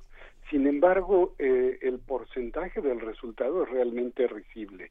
En ese sentido, solamente tres eh, que obtienen un éxito de 520 que se registraron. Es francamente muy baja la, eh, el grado de eficiencia de las candidaturas independientes. Sí, insisto, las trabas administrativas, los pisos disparejos en toda la burocracia del Instituto Estatal Electoral de Nayarit, pues sí pega definitivamente estas candidaturas independientes que sin embargo a pesar de eh, presentarse como una alternativa al ciudadano como bien lo mencionas Miguel Ángel en torno a esta situación de eh, estar en contra de los sistemas de los partidos políticos pues no hay definitivamente esa respuesta del ciudadano el porcentaje es bajísimo en ese tenor y los independientes pues quedan seriamente cuestionados en este laboratorio político, como lo llamó el, el presidente consejero del Instituto Estatal Electoral en Nayarit, Celso Valderrama, a esta elección que vivimos en nuestro estado. Por supuesto, hay que recordar que vienen de una, eh, si no me equivoco, vienen de una eh, elección anulada. ¿O no son ustedes? ¿En Nayarit? Ajá. No, no, ah. está sí me equivoco. a, mí, a mí me llama muchísimo la atención pensar, Eduardo, qué va a pasar ahora, qué, qué es lo que se le va a exigir o no a Antonio Echevarría y, cómo se van a llevar el PAN y el PRD. ¿Qué va a pasar ahora? Eh, primero, algo muy importante en este sentido, ya hay, eh, hay como una división de voces en Nayarit, eh, voces que se empiezan a elevar a pesar de la estructura de miedo que se vivía en el Estado en tiempos de el ex fiscal y que empiezan a exigir que los personajes que tienen acusaciones de corrupción pues sean llevados ante la justicia. Esta es una serie de voces que se elevan en la sociedad y de las cuales seguramente el candidato de la Alianza Antonio Echevarría tendrá que hacer eco para poder cumplir con esta demanda social eh, que en el caso de Nayarit al menos es impostergable. El otro tema es el tema de empleo, el tema de generación de eh, posibilidades para que la ciudadanía vaya desarrollando una mejor, un mejor nivel de vida. Y esto, bueno, Antonio Echevarría, siendo él el director general del grupo empresarial más importante de Nayarit, pues queda como un compromiso en el cual no puede fallarle a la sociedad nayarita es algo que está allí en una expectativa social sumamente sentida y de la cual el gobernador electo pues tendrá que dar cuenta. El otro tema desde luego pues es la elección del nuevo fiscal de Nayarit y el saneamiento de este de esta institución que sin lugar a dudas pues queda muy afectada por toda la figura del ex fiscal Edgar Beatty. Entonces son compromisos que parecen impostergables, parecen eh, muy difíciles de eludir y que seguramente tendrá que atender el gobernador electo. Él va a tener una gobernabilidad sumamente fluida. El Congreso del Estado es totalmente aliancista. De hecho, el PAN va a ser quien domine la fracción mayoritaria con nueve diputados y esto le va a facilitar sin lugar a dudas su eh, esquema de gobernabilidad Antonio Echevarría. Lo mismo va a ocurrir en la mayor parte de los cabildos en donde los presidentes municipales aliancistas pues tienen cabildos a su favor. Eh, en este tenor, bueno, pues esperamos un, gobierno mucho más fluido eh, en términos de la relación entre ejecutivo y legislativo. ¿Cómo se van a dividir eh, PAN y PRD? Bueno, hay posiciones ya que tienen muy claramente especificadas eh, por ejemplo, en el ayuntamiento de Tepic, bueno, gobierna el perredista Javier Castellón, va a gobernar, es, ya eh, presidente municipal electo, y en, en este tenor, bueno, sí estamos viendo esa repartición del pastel, podemos decirlo de una manera muy práctica, entre panistas y perrevistas. Parece que hasta ahorita las cosas van fluidas. Habrá que ser prudente y habrá que esperar para ver cuál de los grupos políticos, que en este caso el PAN es mayoritario, podría romper con estos esquemas o podría tratar de obtener mayores posiciones. Estaremos al pendiente, Eduardo Garzón. Hablaremos pronto contigo y con los amigos de Capital Media Nayarit. Muchísimas gracias. Gracias a ustedes. Un saludo al auditorio. Un abrazo grande.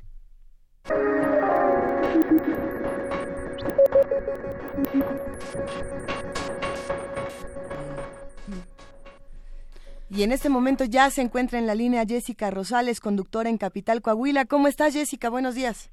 ¿Qué tal? Muy buenos días. Un gusto saludarles desde el estado de Coahuila y para informarles que tras varios días de incertidumbre, finalmente ayer el Instituto Electoral de esta entidad entregó la constancia de mayoría al candidato por la coalición Un Coahuila Seguro, Miguel Ángel Riquelme Solís, que lo acredita como gobernador electo de la entidad tras los comicios celebrados el domingo pasado. Riquelme alcanzó una votación de 482.874 sufragios, mientras que el segundo lugar lo ocupa la coalición Alianza por Coahuila, encabezada por el panista Guillermo Anaya Llamas con 452.014 votos. En sus primeras palabras como gobernador electo, Riquelme Solís invitó a sus adversarios a sumarse al proyecto de cada uno de los actores políticos y bueno, pues llamó, hizo un llamado a la reconciliación y a la unidad en la sociedad, en donde reconoce él que una gran parte de la población no le entregó el voto de confianza. Sin embargo, la diferencia de votos entre Miguel Ángel Riquelme y Memo Anaya fue de 30 mil 600 eh, sufragios aproximadamente que le dieron la ventaja al priista en donde, bueno, pues el día de ayer finalmente recibió esta constancia de mayoría. En torno al tema, al tema del frente opositor, este, este, este movimiento que se ha titulado Coahuila Digno, ayer también realizó una marcha en el municipio de Torreón, en donde se congregaron alrededor de 30 mil ciudadanos para protestar por la entrega precisamente de constancia de Miguel Ángel Riquelme Solís, tras insistir que se trató de un fraude electoral. Al mismo tiempo, ya por la tarde hubo un festejo aquí en Saltillo, en el Parque Francisco y Madero, eh, en donde acudieron por los simpatizantes y seguidores del proyecto de Miguel Ángel Riquelme, además de los partidos que participaron en alianza con Miguel Riquelme, quienes pues también estuvieron presentes en este festejo. Comentarles una situación que ocurrió en el Instituto Electoral de Coahuila al momento de entregar esta constancia de mayoría. Eh, los representantes de partidos políticos como Acción Nacional, Encuentro Social y Primero Coahuila, eh, pues al momento de que recibió el priista esta constancia de manos de la consejera presidenta Gabriela de León Farías, pues se voltearon, se pusieron a espaldas eh, mientras se estaba llevando a cabo este protocolo, esto en protesta de eh, eh, lo que se estaba lo que estaba ocurriendo al insistir que bueno pues se trata de un fraude electoral. A partir del día de hoy compañeros y hasta el próximo miércoles es el periodo que tiene los candidatos y partidos políticos que están inconformes con los resultados para poder presentar una impugnación así que serán los tribunales quienes finalmente eh, determinen quién quién eh, pues tiene la razón en todo este asunto de que fue o no un fraude electoral, los tribunales estarían ya recibiendo las inconformidades y resolviendo lo correspondiente. También les comento que en el caso de los 15 partidos políticos que participaron en esta contienda, 10, 10 pierden su registro estatal, solamente se mantienen el PAN, el PRI, Morena, UDC y el Partido de la Revolución Democrática perdiendo su registro. Institutos políticos como Nueva Alianza, eh, Partido Verde Ecologista de México, el Partido Joven, muchos de ellos que tienen registro nacional pues seguirán teniendo una posición en el Consejo del Instituto Electoral de Coahuila, sin embargo no podrán acceder a prerrogativas. También comentarles que en razón ya de los resultados finales de los cómputos, las posiciones plurinominales serán tres para el PAN, tres para el PRI, dos para Morena y una para el PRD. La conformación que queda al final es que ninguno de los partidos políticos tendría mayoría absoluta, lo que significa que cada, eh, tanto el PAN como el PRI tendrían que rotarse la presidenta de la Junta, la presidencia de la Junta de Gobierno eh, cada año debido a que la ley pues así lo establece. Y, un dato muy interesante, compañeros, en el tema ya del cómputo final de estos partidos políticos que les comento desaparecen. Ayer el representante del Partido Joven, Julio César Aldape, explicaba que van a presentar una impugnación porque resulta que hay una inconsistencia en las leyes estatales, mientras el Código Electoral de Coahuila establece que los partidos políticos tendrían que cumplir con el 3% de la votación total, tanto para mantener el registro como para tener una posición plurinominal. la Constitución Política del Estado establece un 2%. Eh, esto, pues, eh, acredita un olvido por parte de la legislatura de homologar ambas leyes. Por lo tanto, la impugnación entraría en este sentido para que ellos pudieran mantener el registro. Sería el caso del Partido Joven, el Partido Verde Ecologista y Nueva Alianza, que obtuvieron mm, por arriba del 2% de los votos. Y bueno, pues esta impugnación, incluso de que los tribunales resolvieran a favor de estos partidos, le daría la oportunidad al gobernador Humberto Moreira de obtener ahora sí esa posición plurinominal que había estado impulsando. Así que bueno, pues finalmente serán los tribunales quienes determinen y decidan la interpretación de las leyes que eh, son en este momento los argumentos del Partido Joven para poder tanto mantener el registro como llevar a Humberto Moreira al Congreso del Estado. Más que llevarlo al Congreso del Estado, que supongo que no, o sea, digamos, su, su interés no es puramente legislativo ni ni tiene que ver con el, las bondades de la política, tiene que ver con las bondades del fuero. No sé cómo se esté se está interpretando se está interpretando esto, Jessica. Eh, efectivamente, es una de las eh, percepciones eh, generalizadas de que Humberto Moreira estaría buscando el fuero. Sin embargo, bueno, pues él asegura que el fuero no, no tiene eh, una aplicación federal que sería solamente estatal. De hecho, en el tema del fuero, ya el gobernador electo Miguel Ángel Riquelme dice que está presentando la está preparando la iniciativa para presentarla ante el Poder Legislativo a fin de que se elimine el fuero constitucional, lo cual dependería de una mayoría panista y de UDC, que en esta alianza tendrían la mayoría de votos. Y bueno, pues ahora sí que sería un, un, Congreso conformado de una forma interesante, donde el gobernador pues tendría que atender esta nuevo este nuevo panorama en donde las iniciativas ahora sí que quedarían en manos de una mayoría de la alianza PAN-UDC y bueno, pues en este contexto se dice que Humberto Moreira está buscando el fuero, sin embargo, pues también ya hay eh, propuestas que apuntan a, la eliminación del mismo. Hay una cosa interesante aquí en los números, Jessica Rosales, por ejemplo, eh, la marcha del día de ayer de Coahuila Digno tuvo un número de 30 mil manifestantes, si no me equivoco. Así es. Mientras que ah, justamente la diferencia que hay entre Guillermo Anaya y Riquelme es de 30.860 votos. ¿no? Esos son números, por lo menos es una chistosa coincidencia. Exactamente, es la diferencia de votos entre un candidato y otro. Y ayer, ayer la marcha en, en Torreón eh, fue el número de asistentes que reportaron las autoridades como los propios partidos políticos e integrantes de este frente opositor. Si no se impugna la elección, que bueno, eh, yo creo que vamos a ver qué pasa de aquí al, miércoles, eh, sin duda va a ser una, un panorama muy difícil para Riquelme y para el PRI. Así es, estarán en espera de lo que resuelvan los tribunales. Esta impugnación se estaría presentando eh, en estos días que, que, otorga la ley para este recurso. Y bueno, pues eh, incluso consejeros de línea han llamado a la mesura a que se presenten pues los recursos que sean necesarios que considere cada partido político, pero pues han insistido mucho en, en las evidencias y en, en las pruebas que acrediten eh, lo que está acusando el frente opositor, que ayer precisamente se reunió en Torreón en protesta por esta entrega de la constancia de mayoría Miguel Ángel Riquelme. Y ya que traes a las autoridades electorales a, cuento, Jessica, ¿qué pasa con la consejera presidenta? Eh, ¿Se quedará en su puesto? Eh, eh, digamos, ¿qué ha dicho el, el, INE, el INE federal a este respecto? Ya hay muchos sectores, sobre todo iniciativa privada, que está solicitando que la consejera presidenta renuncie a su cargo, o sea, destituida. Incluso eh, en el Congreso del Estado, los panistas han emitido un punto de acuerdo para pedir la destitución de los siete, ellos piden la destitución de los siete consejeros, sin embargo, esta iniciativa por mayoría priista pues no no pasó, no prosperó.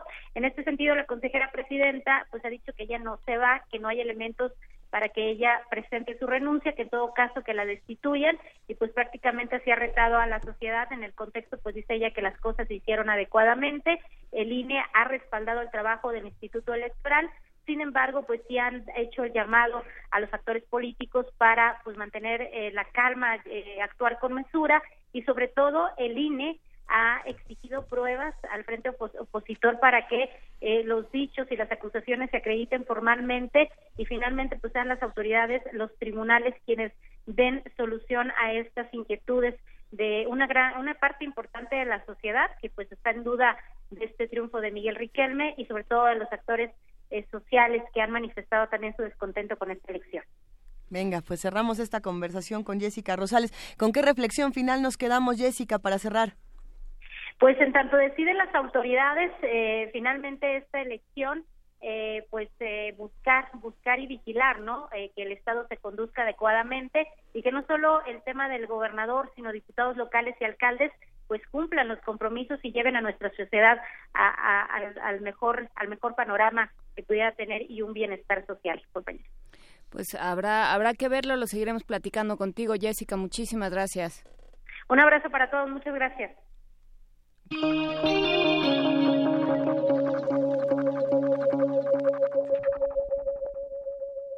Sí, bueno, y aquí seguimos en primer movimiento hablando de este asunto de los infinitos y de cuántos números caben dentro de cuántos números. Este asunto precisamente de los 30.000 manifestantes en Torreón con los 30.000 votos que, que dicen es la diferencia entre Guillermo Anaya y Miguel Riquelme, pues es interesante, pero son muchos los números que hay que analizar y de nuevo eh, preguntarle a los respectivos institutos electorales, pues qué vamos a hacer con toda esta información, ¿no? Y no solamente si se impugna o no se impugna, sino discutir por qué los procesos tienen los problemas que están teniendo Miguel Ángel. Sí, yo creo que la, yo creo que es una, una gran oportunidad para afinar los mecanismos de los institutos. Creo que hay una hay una voluntad política de hacerlo y es y es y es y estamos en el en el momento preciso presupuestal y, y al mismo tiempo legislativo para lograrlo. Pues a tres añitos, eh, no menos, ¿verdad? ya. Un año. ¿Qué, ¿Qué, tres añitos ni qué nada? A un año de entrar en la, en la discusión del 2018. ¿Cómo sé que yo me quiero regresar? Todos nos queremos regresar, pero no. Lo que pues preocupa es el control de la violencia, ¿no? Lo que desaten esos juegos de poder, porque sabemos que justamente ahora todo lo que se ha desatado alrededor de las protestas en torno a la muerte de Javier Valdés muestra que, que los políticos están, los políticos y los empresarios están muy involucrados en la narcopolítica y yo creo que son unos de la, uno de los actores fundamentales en estos excesos de gastos de campaña, de ventajas eh, que en algunas localidades muy pequeñas tienen algunos candidatos, incluso independientes. Habría que analizar la independencia como está configurada, ¿no? Sí, a lo que platicábamos en muchas ocasiones, qué tan independientes son los independientes y, y por qué están eh, luchando realmente, que era lo que estabas comentando, Juana Inés, en el caso de, de Moreira, eh, ¿qué, ¿qué, es lo que quiere uno? ¿no? Ese es todo un tema. El partido joven. El partido joven de Moreira. Bueno, que dice que él mandó acarreados y no están contados. A ver, a ver. Si uno acarrea, ¿para, ¿para qué acarrea uno gente si le van a quitar sus votos? A ver. No, de veras, qué bueno. Pero eh, Veracruz no se queda muy atrás y ya está en la línea eh, Daniela Jacome. ¿Cómo estás, Daniela? Ah, todavía no está. Todavía no está Daniela Jacome, pero en un momento más vamos a platicar con ella. Ella está precisamente en Veracruz y desde hace ya varios meses nos ha estado contando un poco de lo que ocurre con, eh, una situación tan compleja eh, en este estado. Eh, los invitamos a que nos llamen, a que nos escriban para que sigamos discutiendo. 55 36 43 39 arroba P Movimiento Diagonal Primer Movimiento UNAM, que por aquí precisamente tenemos muchos comentarios de lo que de lo que tiene que ver con las elecciones. Los iremos compartiendo por acá. Por lo pronto habrá que también mandarles saludos a todos los que nos escuchan y a los que hacen comunidad con nosotros. A ver, estamos justamente aquí abriendo Twitter para seguir discutiendo. Y hay que recordarles que este miércoles 14, aniversario número 80 de Radio UNAM, vamos a estar transmitiendo, vamos a abrir la, la, el maratón del aniversario a partir de las 7 de la mañana. Estaremos platicando no solo sobre el pasado, de Radio UNAM, sino sobre el futuro. Y para ello abrimos hoy el hashtag Yo escucho Radio UNAM para. Yo escucho Radio UNAM para. Ajá. Escríbanos con el hashtag eh, en Twitter, en Facebook, eh, con el hashtag yo, yo escucho Radio UNAM para. Hacer comunidad, por ejemplo. Para que escuchen Radio UNAM. Y vamos pensando para qué vamos a hacer Radio UNAM entonces. Exactamente. Para que, para que les sirva a, todo, a todos los que nos escuchan, pero qué es lo que quieren. Aquí nos escribe Juan R. Marín, Rosario Martínez, Flechador del Sol, R. Guillermo. También le mandamos un abrazo a Mario de Jesús, a Miguel Ángel Gemirán y a todos los que están haciendo comunidad con nosotros. Por aquí también está Bob Armando y así. Son, muchos los que nos mandan mensajes. Nos dicen, estamos en la dictadura imperfecta. Sí, bueno, esto sí, con, con lo del anuncio de de las elecciones y lo de Riquelme. También por aquí Flechador del Sol manda una pregunta interesante. Dice, ¿en México a esta altura existe realmente la izquierda o la derecha? ¿Cuál es la diferencia? Todos los políticos buscan poder. Es, es lo que estamos todavía buscan dinero. Pues sí. O sea, eh, lo platicamos eh, algún día fuera del aire con... Arreola No, con Alfredo... ¿Con eh, quién será? No, sí, con Alfredo, Ávila. Ávila. Ah. Y decía, ya ah. eh, los, los políticos no buscan poder, buscan dinero, ¿no? O sea, ya la política es una manera, es de las maneras más seguras en las que uno puede eh, movilizarse social y económicamente. Fíjate qué agradable. Pues habrá que preguntarnos nosotros qué, hacemos para, no para impedirlo, pero para exigir entonces cierto cierta... cuentas. Exactamente. ¿Qué estamos haciendo nosotros de nuestro lado? Eh, seguimos aquí en Primer Movimiento, quédense con nosotros. Hay muchas invitaciones, por cierto. Tenemos una invitación aquí que, que está interesante. Antes de que sigamos hablando del tema de las elecciones, este taller de radio para niños al que nos está invitando Radio UNAM. A ver, a todos los niños que nos escuchan y sobre todo que están tan interesados en el tema de las elecciones, los invitamos al taller de creación radiofónica que Radio UNAM tiene para ustedes. Este taller que va a ser muy pronto, sin duda. Sí, la cita es el sábado 17 de junio de 12 del día, de mediodía a 2 de la tarde, y tienen que reservar su lugar al 5623 3262. 56 23 32 62. Como es para niños hay que traer ciertas cosas. Sí, hay que niños traer de entrada. Sí, niños de entrada. Cobijita, ropa cómoda y ganas de imaginar. Ganas de imaginar. Bueno, esa, esas ya las traemos. La cobijita ahorita la conseguimos. Eh, tenemos la todavía. Cobijita la tenemos interpuesta como calzón, sí. Vamos a escuchar música. Que por aquí R. Guillermo nos está diciendo algo de la música, pero no, no entendí el tweet. Manifiéstalo de nuevo para volverlo a entender. Vamos a escuchar el tercer movimiento de la cuarta sinfonía en mi menor de Brahms. Esto es El Alegro Yocoso. Ahora sí.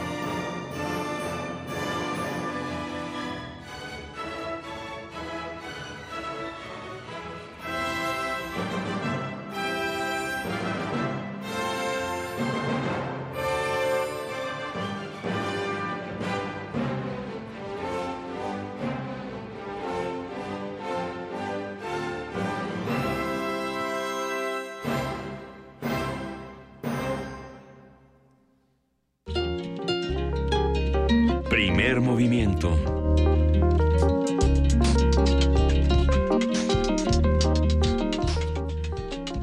Son las 8 de la mañana con 48 minutos. Seguimos aquí en primer movimiento. Le mandamos un gran abrazo a Edith Citlali Morales, quien se ha encargado de la curaduría musical esta mañana. Ella es subdirectora ejecutiva de la OFUNAM. Así que estén, estén preparados porque este fin de semana, sábado y domingo, se celebran los 80 años de la estación de Radio UNAM, precisamente con dos conciertos especiales de la OFUNAM que ya les iremos contando más adelante porque hasta boletos va a haber pronto. Pronto les vamos a decir cómo está el asunto. Pero bueno, tenemos muchos comentarios en redes sociales. Les mandamos muchos abrazos a todos los que están haciendo comunidad, a los que ya están utilizando el hashtag Yo escucho Radio UNAM para. Por aquí alguien dijo, ¿quién fue quien dijo lo de porque me susurran poemas al oído? Abraham Alonso. Y me recordó que me toca la poesía necesaria, así es que gracias ahora. sí, bueno, lo repetimos, el hashtag es Yo escucho Radio UNAM para. Aquí nos pusieron Yo escucho Radio UNAM porque, pero bueno, eh, le, le echaremos un ojo a los dos porque no, nada más está apareciendo el de Abraham Alonso porque lo puso al revés.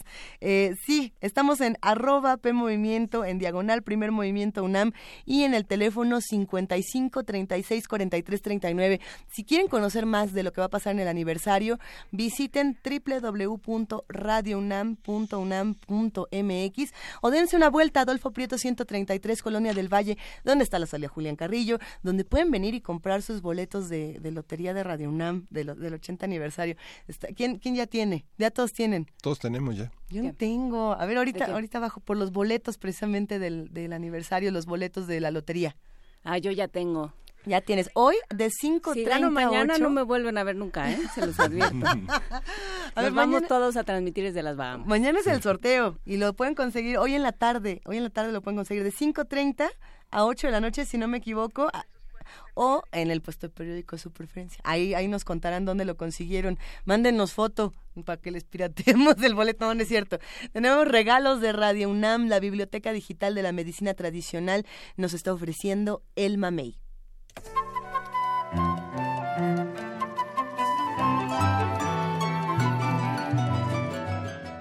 Biblioteca Digital de la Medicina Tradicional Mexicana.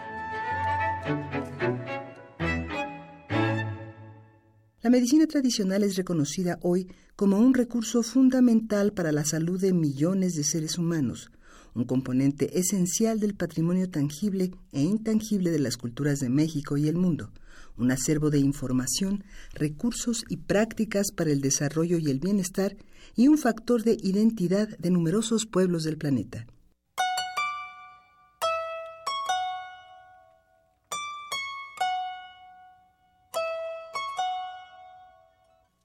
El doctor Roberto Campos Navarro, profesor de la Cátedra de Historia y Filosofía en la Facultad de Medicina de la UNAM, imparte una clase única donde involucra una gran variedad de hierbas medicinales, el pan puerco y los espíritus de untar y de tomar para dar una muestra de la terapéutica cultural de nuestro país.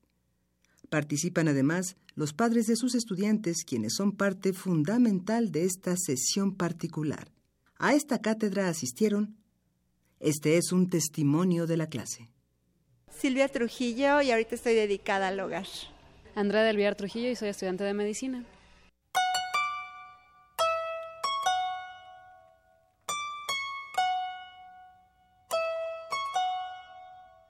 Bueno, yo pienso que sí sirve siempre y cuando tengamos los conocimientos suficientes para emplearla, porque podemos tener problemas de toxicidad que pueden perjudicar en lugar de beneficiar. Y bueno, hay cualquier cantidad de plantas que, que pueden ayudar sin tener que entrar a la medicina alópata, aunque mi hija estudie eso, pero creo que también hay opciones para usar la, la herbolaria, ¿no? Usando la herbolaria.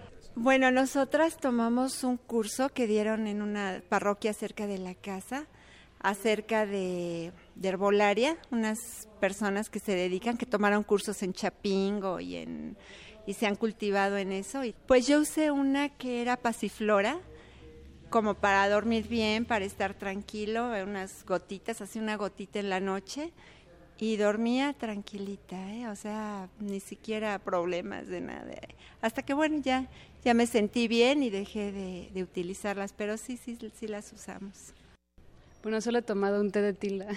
bueno, el té de tila lo tomé para tranquilizarme después de un coraje que había hecho con un exnovio que tenía. Mi tía me lo mandó. Y también este, me han puesto gotitas de manzanilla para los ojos, para, para quitarme la infección, una conjuntivitis que también tenía. Sí, la verdad sí funcionaba. Sí me tranquilicé y sí se me curaron los ojos.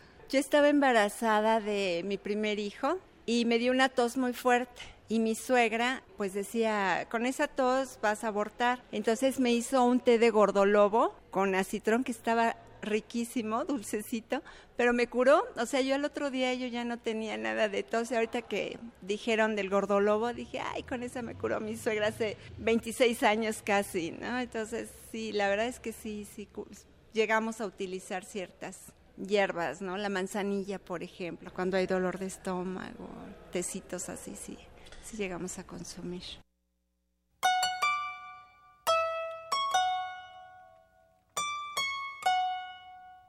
Roberto Campos Navarro es doctor en antropología médica, además de ser profesor universitario e investigador del Departamento de Historia y Filosofía de la Medicina de la UNAM.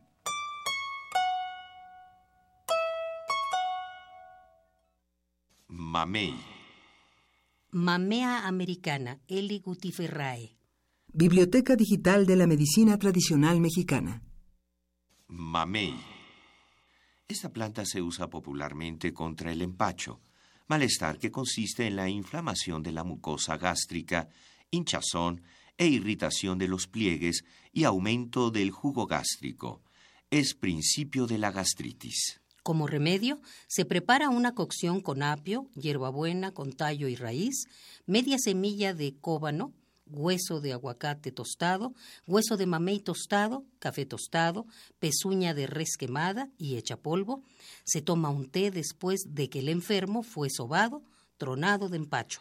Por otra parte, en Hidalgo se prepara un macerado con las semillas el cual se toma en caso de sífilis. Administrado por vía cutánea, evita la caída del cabello. En Puebla, se le usa contra las diarreas fuertes y también con él se elabora una jabonadura para lavar el pelo. La información que aquí se presenta puede encontrarla en la Biblioteca Digital de la Medicina Tradicional Mexicana una publicación de la UNAM a través de su programa universitario México Nación Multicultural. Primer movimiento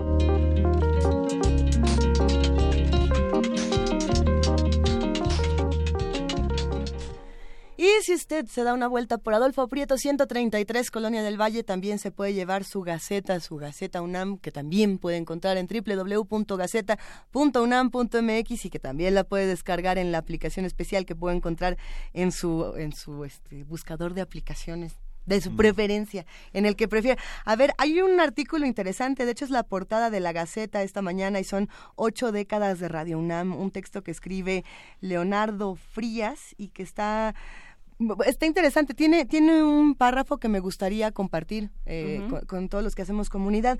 Dice, ¿por qué después de 80 años es necesaria Radio UNAM? Porque es una voz distinta, una voz que no grita, que no está en la coyuntura. Por el contrario, analiza profundamente, desmenuza el tiempo que nos toca vivir y lo convierte en algo más asible gracias a nuestra academia, que es una de las mejores del mundo. Dejémonos de historias. Los grandes maestros están en la universidad y están en Radio UNAM.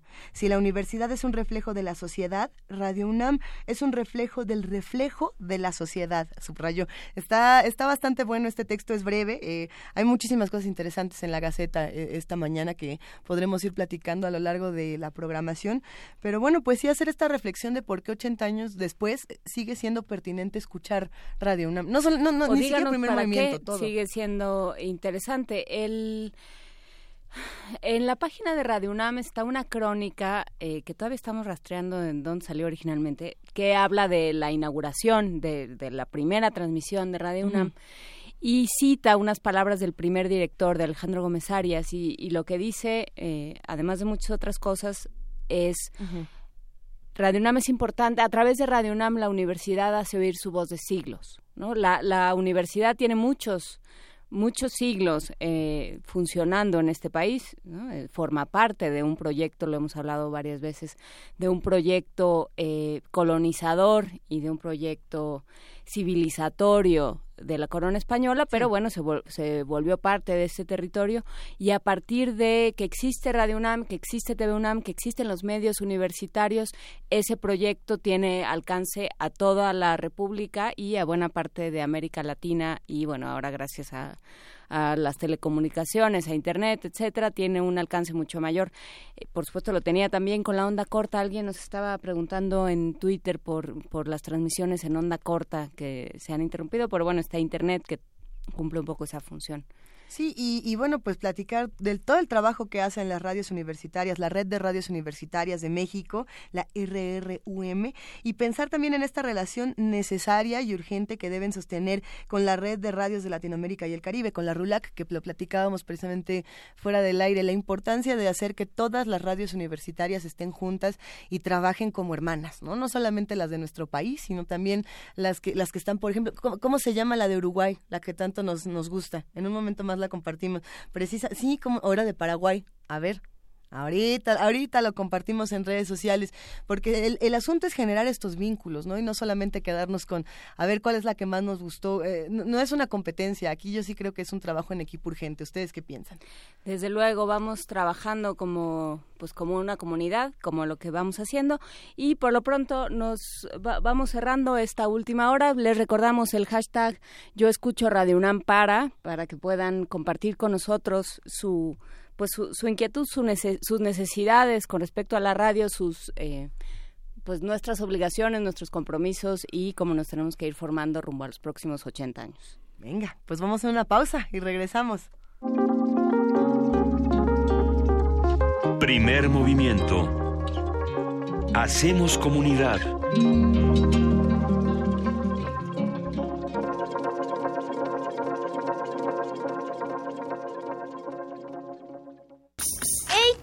Sí, tú. ¿Tienes planes para vacaciones? No te quedes en casa. Ven al curso de verano para niños en Radio UNAM.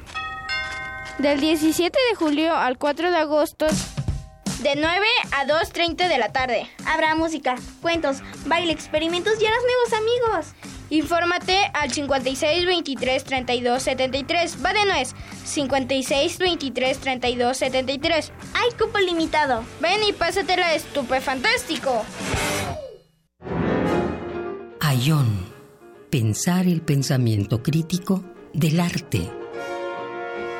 Con Otto Cázares. Se trata de saber qué hay de tiempo cultura en las producciones radiofónicas acerca de la historia del arte mexicano que se han transmitido por Radio UNAM. Ayón. Escúchalo el 12, 13, 15, 16 y 19 de junio al mediodía en el 96.1 de FM y por el 860 de AM. Radio UNAM. ¿Eres de los que se la pasa posteando fotos en el Face burlándose de los políticos? ¿Dándole retweet a esas frases inteligentes de protesta? ¿Muestras tu inconformidad en redes sociales? ¿Haces memes quejándote del gobierno? En el Partido Humanista queremos decirte que eso no va a cambiar las cosas y que si quieres que este país cambie, tienes que ponerte a trabajar. Y el partido político es el mejor instrumento para cambiar las cosas. Y este es nuevo, no tiene vicios y tiene espacios para ti. Súmate, conócenos y pongámonos a trabajar. Partido Humanista Ciudad de México. En el Museo Nacional de las Culturas conviven deidades egipcias, guerreros de terracota chinos, armaduras de samuráis, dioses griegos, piezas prehispánicas de Mesoamérica. En la muestra 78 más 52 igual a 130 razones para celebrar la diversidad cultural del mundo, que exhibe 130 piezas de su acervo tanto de distintas épocas como de diferentes culturas. En el Museo Nacional de las Culturas se ubica en moneda número 13 Centro Histórico. A bordo de la nave de la Resistencia existe una habitación que nunca se abre. Excepto la última hora del último día de la semana. Ahí vamos a reírnos del mundo, a demoler los muros con canciones, a bailar en la posición que queramos. Todos eligen la música. Todos la disfrutan. Todos la bailan. El Buscapiés. Tú eres el alma de esta fiesta. Viernes, 22 horas. Por el 96.1 de FM. Radio UNAM.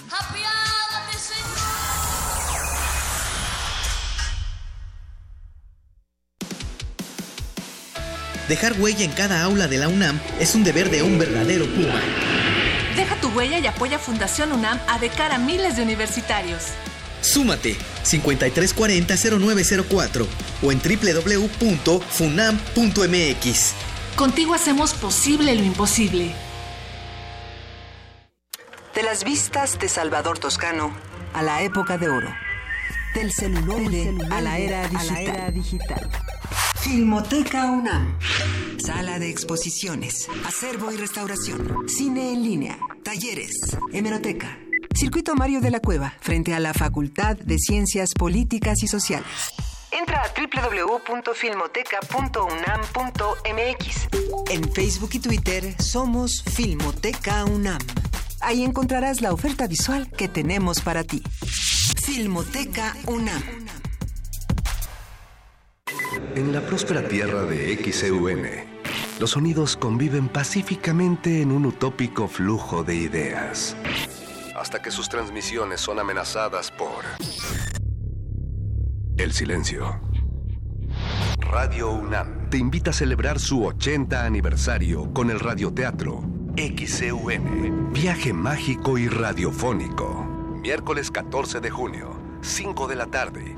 Sala Julián Carrillo de Radio UNAM, Adolfo Prieto 133, Colonia del Valle. Entrada libre. El cupo es limitado. El cuadrante espera por ti. Radio UNAM. Como los pulpos, los escritores son más sabrosos en su tinta. Una producción del Instituto de Energías Renovables de la UNAM. Lunes y miércoles al mediodía por el 96.1 FM. Radio UNAM. Primer movimiento. Podcast y transmisión en directo en www.radiounam.unam.mx.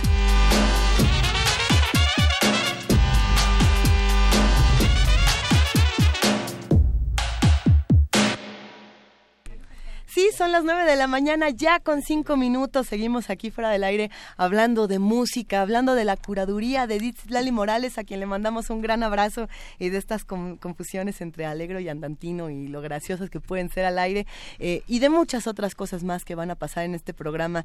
Ya se avecina vertiginosamente la poesía necesaria, va a estar bueno, ya, ya se está manifestando por aquí también Daniel Biglietti, nos está emocionando muchísimo, tanto que tenemos que discutir esta mañana.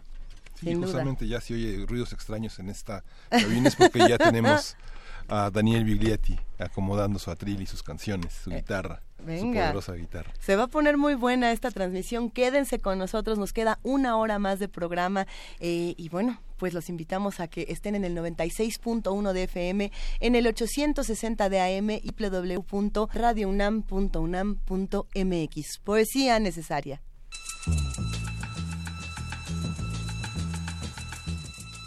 Es hora de poesía necesaria.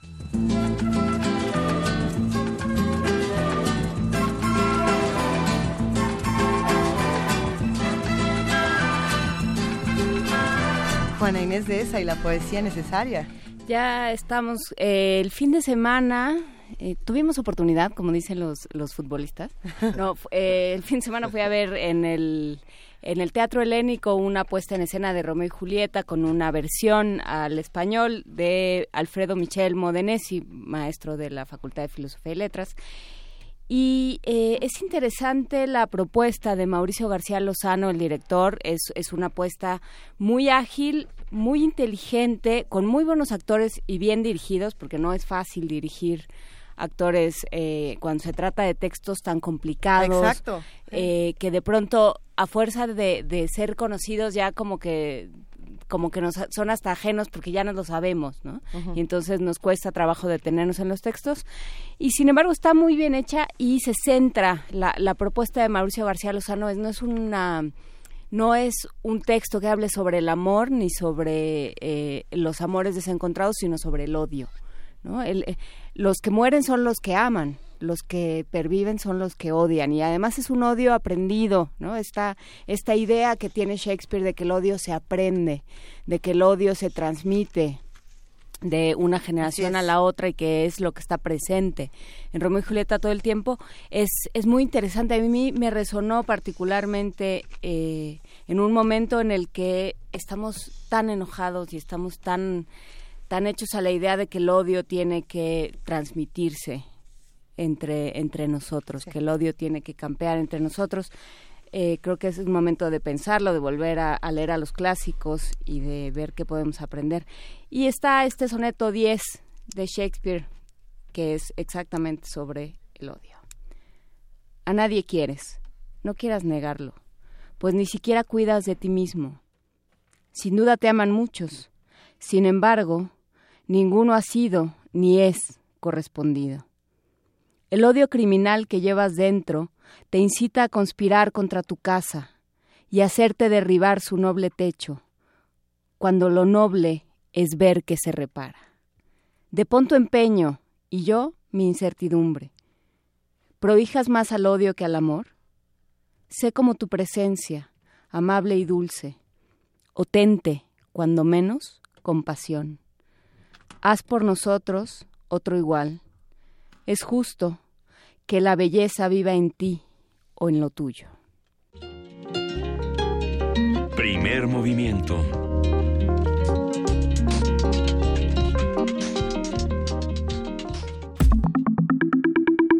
La mesa del día.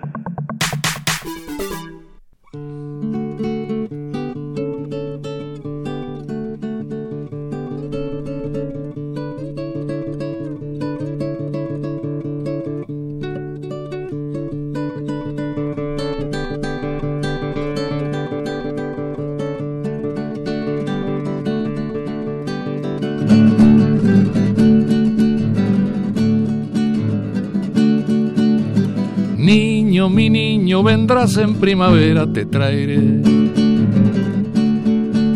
Gurisito mío, lugar de madre selvas te daré. Y aunque nazcas pobre, te traigo también. Se precisan niños para amanecer, se precisan niños para amanecer.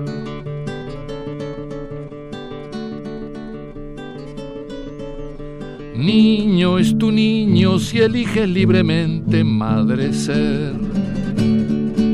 Que los juricitos sean fruto del impulso de querer.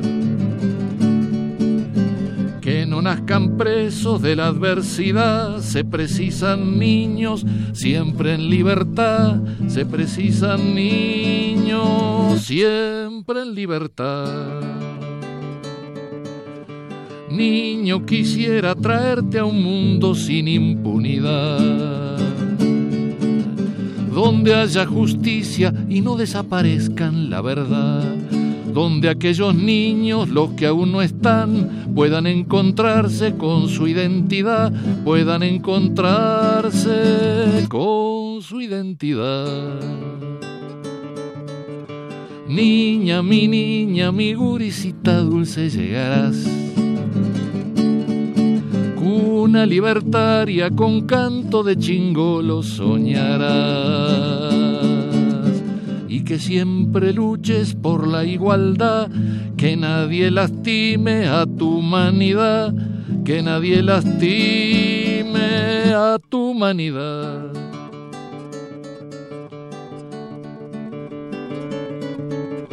Basta de crueldades, que la ternura sea el porvenir que los juricitos se adueñen del planeta y a vivir. Que niñas y niños dejen de morir por carencia de agua, de pan y maíz, por carencia de agua, de pan y maíz.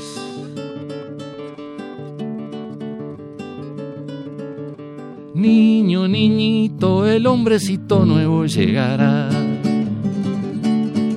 Gurisito feo, ñatita de glicina él tendrá. Y mientras él crezca, crecerá también. El lugar de todo será para bien. El lugar de todo será para bien. Niño, mi niño, niño, tu niño y aquel niño todos van. Rueda que te rueda, hacia la vida nueva llegarán. Cada niño un poco, todos tomarán de la misma leche y del mismo pan, de la misma leche y del mismo pan. Niño, mi niño, vendrás en primavera, te traeré. Gurisito mío, lugar de madre selvas te daré. Y aunque nazca pobre, te traigo también. Se precisan niños para amanecer, se precisan niños para amanecer.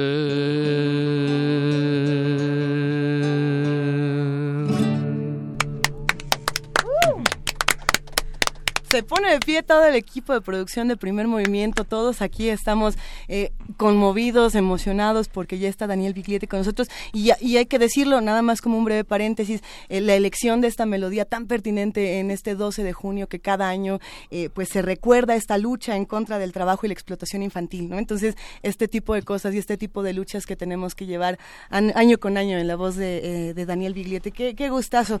Lo presentamos como, como se debe.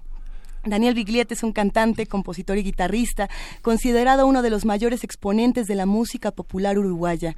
Nació el 24 de julio de 1939 en una familia donde predominaba la música. Su madre era pianista y su padre guitarrista. Tras su formación académica en la década de los años 60 decide dedicarse a la música popular, donde manifiesta su apoyo a la lucha social, así como su compromiso con la izquierda y las luchas populares de esa época. Fue detenido en 1972 en un contexto de violencia y represión oficial contra la izquierda, pero luego de la presión internacional de personalidades, por ejemplo, como Jean-Paul Sartre o Julio Cortázar, fue liberado y emprendió el camino del exilio en países como Argentina y Francia.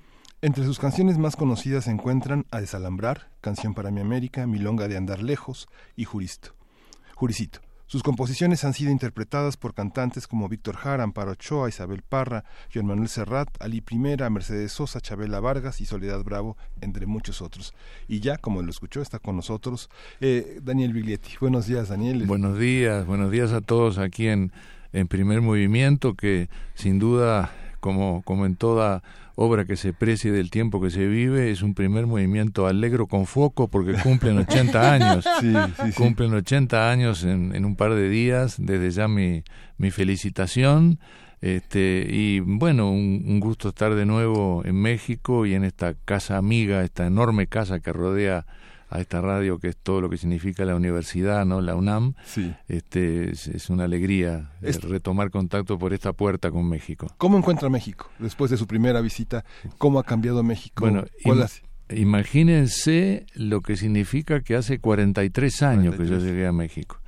Entonces, en aquel entonces, en 1974, yo estaba en Estados Unidos cantando en un espectáculo muy grande en solidaridad con el pueblo chileno que venía de ser lastimado por el, golpe de Pinochet y entonces en, en, el Avery Fisher Hall se hizo un gran concierto y, allí estaba presente Beatriz Allende, una de las hijas eh, de Salvador Allende.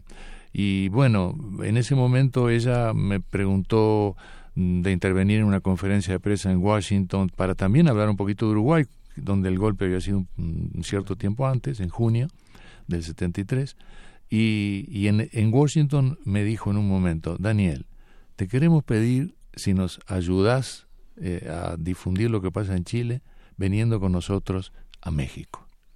Era la primera ocasión que surgía para venir a México. Yo tardé creo que 20 segundos en decirle que sí, porque había un problema técnico de, de pasaje. ¿no? Yo estaba exiliado ya en Francia, este, donde además vivía por razones familiares, mi madre pianista vivía allí desde hacía mucho, sin que yo me imaginara un día estar allí.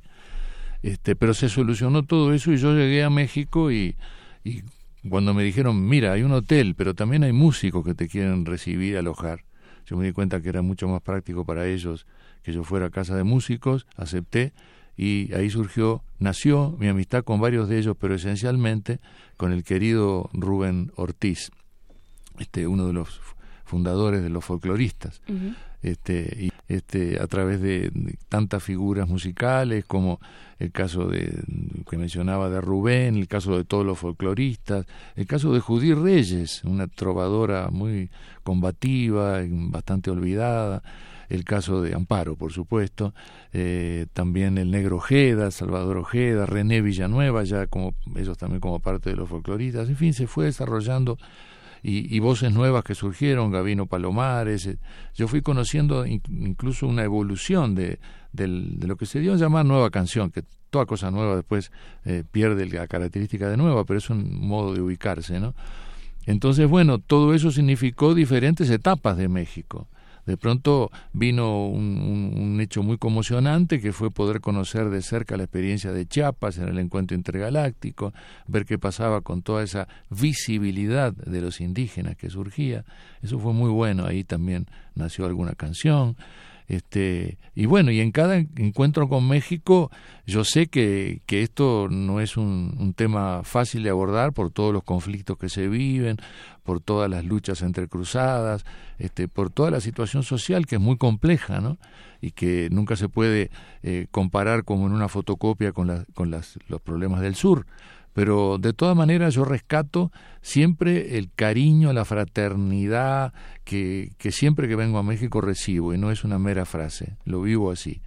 Este, y bueno, y ahora tengo también desde hace muchos años el, el aporte de mi compañera que es mexicana, Lourdes Villafaña, que es psicoanalista de profesión, y que bueno, yo la, la, llevé para allá, para el sur, se las quité, este, y allá está haciendo su trabajo y siempre me acompaña en las giras, aquí está conmigo, este, se desdobla un poquito por unos días y, y, apoya esta causa de, de, de, ser también comunicador, ¿no? Porque yo junto con la canción también, bueno, yo, yo aquí me siento feliz porque estoy en una radio, yo fui durante muchísimos años locutor, así sencillamente el locutor de la radio que sería un equivalente de esta, que era la radio del Sodre en Uruguay, ¿no? la radio clásica, digamos.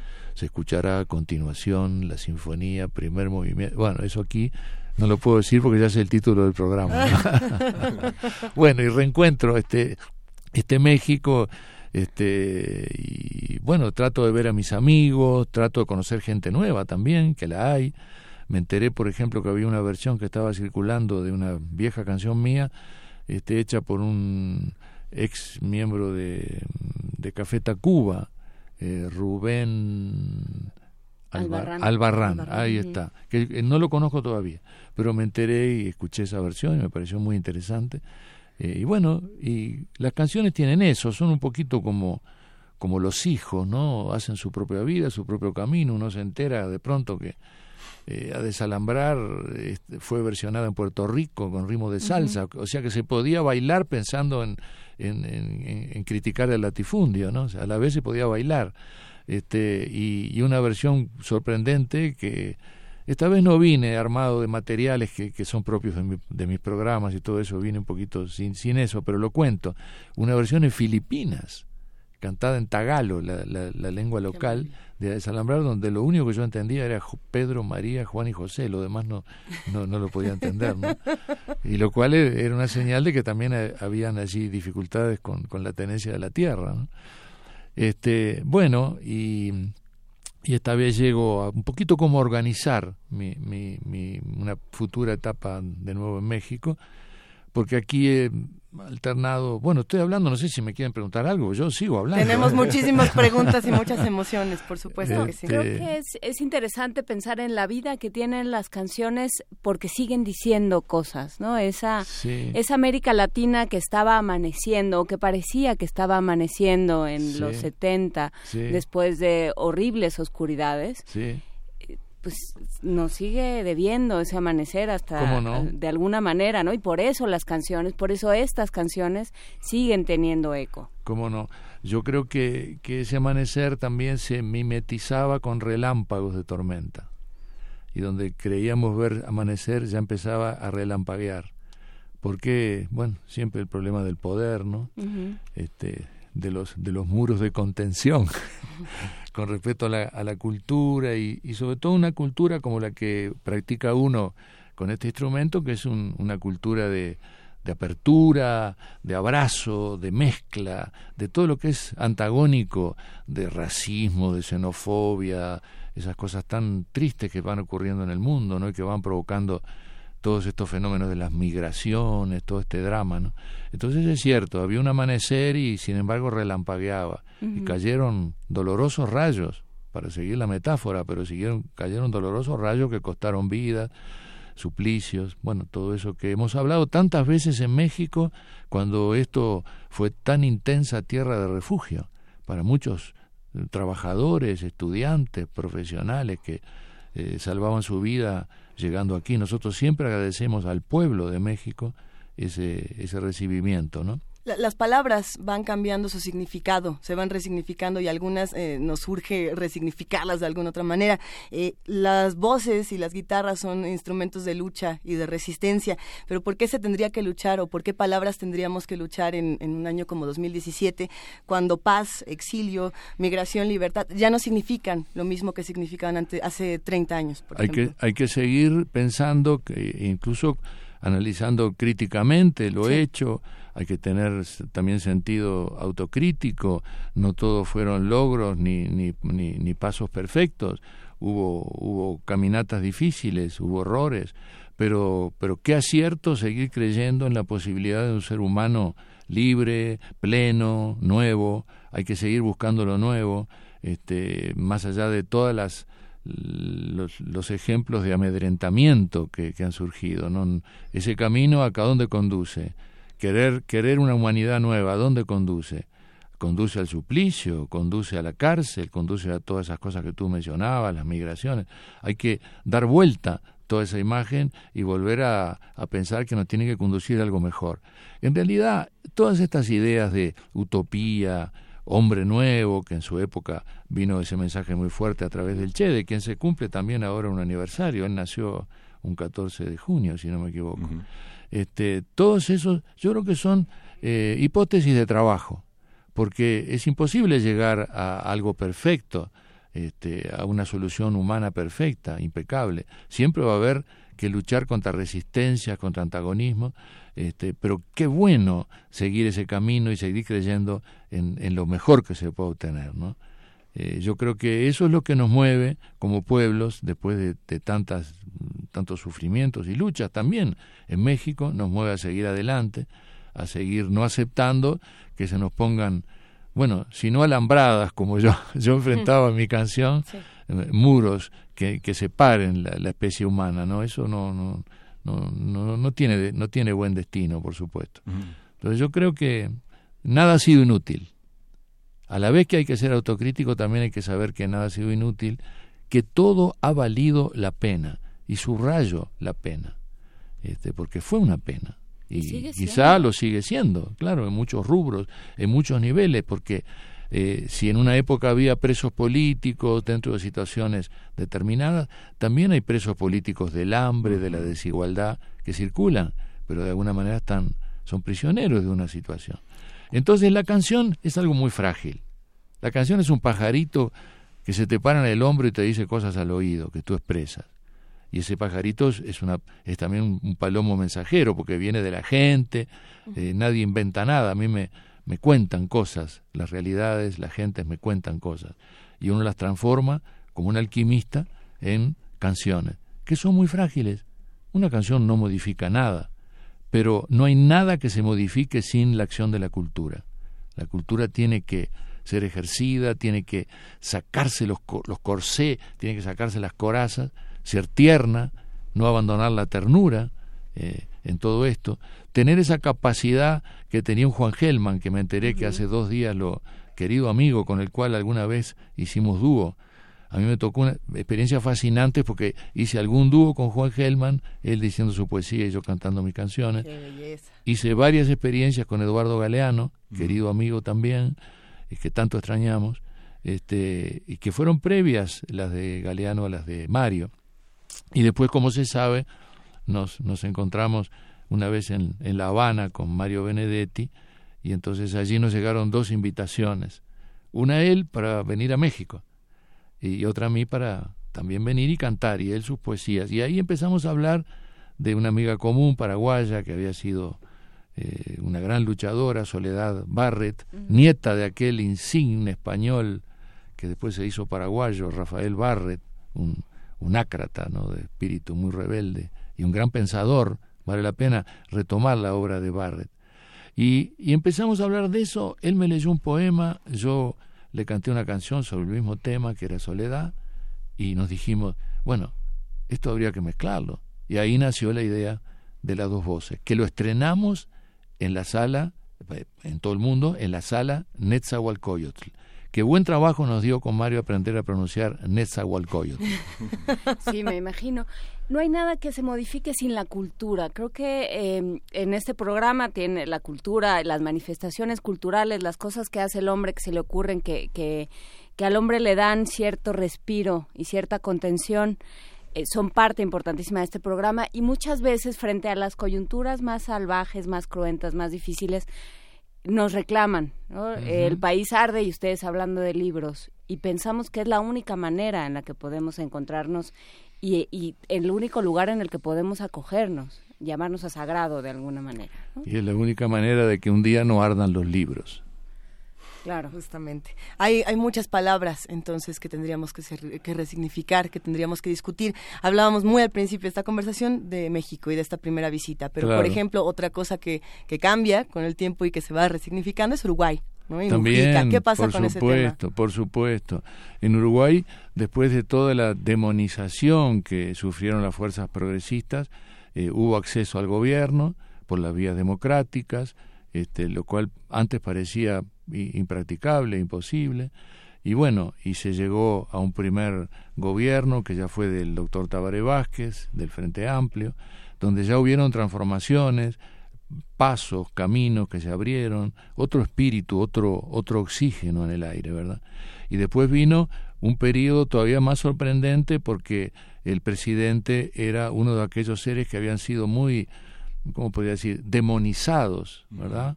Este esos seres que no entran en los libros de historia a, primera vista, ¿no? O entran de una manera a veces muy sesgada, eh, porque había sido uno de los rehenes de la dictadura, los rehenes, bueno, todo esto lo hemos contado tantas veces en México, porque nunca está de más, sufrieron mucho los rehenes y las rehenas, que por un tema de género fueron más olvidadas siempre, este, y entre ellos, bueno, Raúl Sendic, que fue piedra fundadora de muchas luchas, de la lucha de los cañeros del norte, este, todo eso que fue tan importante en Uruguay, y eh, José Mujica Cordano, más conocido popularmente como el Pepe Mujica, que había sido uno de los rehenes. Entonces resulta que de esos seres este, tan demonizados surgían personas llenas de humanidad, de valor, de valor intelectual, de sensibilidad. Fue muy importante y que podían llegar a ser, como en el caso de otro rehén, Henry Engler, autor de, canciones, que las ideó en pleno aislamiento como rehén, al salir podía llegar a ser desarrollar su carrera de científico brillante, inventando un sistema eh, para atender enfermedades como el Parkinson y el Alzheimer, eh, un método nuevo que implantó en Uruguay que es eh, ejemplo para la región. Ya estoy nombrando varios rehenes, ¿verdad? este, entonces, fíjense qué curioso. Y uno que, que fue Mujica, que resultó presidente y que siguió acentuando las transformaciones, intentando más cambios en el país, este, frente a lo cual, sin duda, que también hay debes, ¿verdad? Por lo mismo que hablábamos antes de que es muy difícil llegar a una plenitud. En esa falta de plenitud está el tema de los derechos humanos, que por ejemplo en países como Argentina, eh, sobre todo a través del trabajo de los grupos de familiares, y aquí yo también rindo un, abrazo a, todos los, los, los, que en, México trabajan por la, por la memoria, ¿verdad?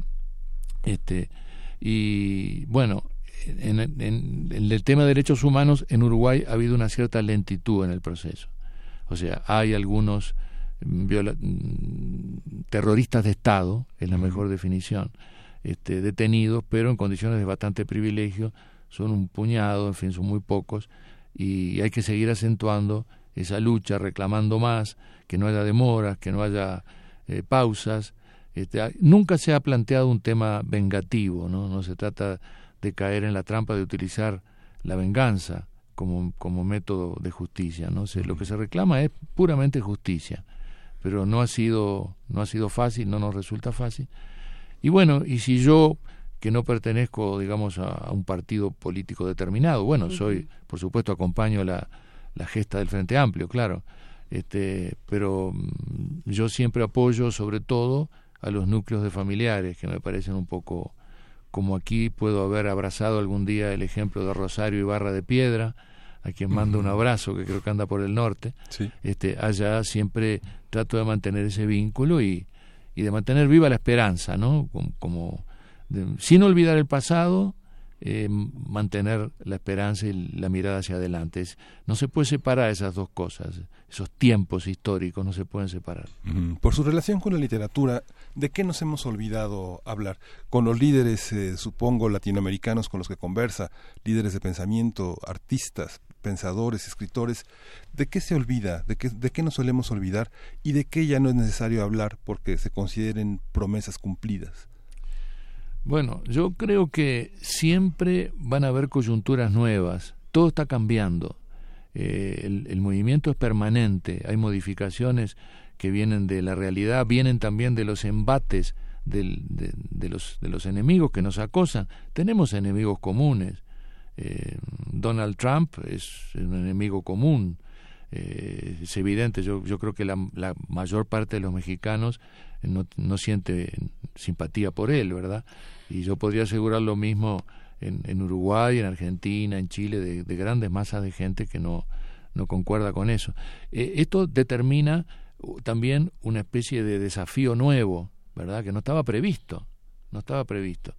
Este, y eso desencadena nuevas formas de lucha, nuevas formas de producción también eh, eh, aunque no, no, no estemos haciendo una tarea de, digamos, como de informativistas en lo cultural, porque no es esa la tarea, pero tenemos que expresar el tiempo en, que se vive, de alguna manera resuena, aunque estemos cantándole a un río, bueno, claro, si le cantamos a un río, ¿cómo olvidar la polución, eh, toda la, explotación del cuerpo de ese río? ¿Cómo podemos olvidar el problema del agua? Yo anduve por, por Nesa, por la ciudad Nesa ahora, Nezahualcóyotl, y percibí lo que es la problemática esta del agua. Este es, impresionante, ¿no? Es, es, el petróleo transparente del futuro, ¿no? Es una cosa, y, no tan futuro, ¿no? Este, bueno, Chiapas, que es un es agua generosa, ¿no? Agua verde. Claro, claro. Entonces, creo que, bueno, hay cosas que ya se, se dejarán de retomar con la misma visión para no ser repetitivos y para no desgastar el lenguaje, para que las palabras no se vacíen, que es un riesgo siempre. Y bueno, hay que darles nuevos contenidos, nuevos nuevos ejemplos, pero pero bueno, hay palabras que siguen siendo siguen siendo no no quiero que haya una cosa mística, ¿no? Pero siguen siendo como como sagradas, ¿no? Que, libertad, igualdad, caramba, pero que no pueden quedar en meras declaraciones escritas, ¿no? El tema de los derechos humanos.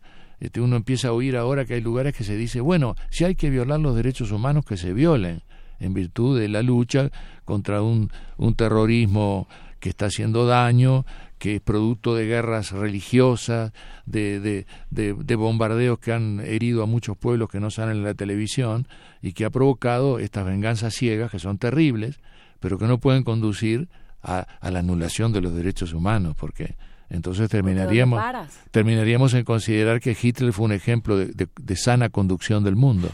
Tenemos muchísimos comentarios en redes sociales, muchos abrazos, muchas emociones eh, conectadas por acá. Eh, y para este río de radioescuchas que solicitan una melodía, ¿qué podríamos escuchar, Daniel Biglietti? Bueno, se me ocurre, como empecé cantando Guricito, y es una canción que aquí hizo circular mucho Amparo, voy a cantar un tema muchísimo más reciente que se llama Canción de Amparo.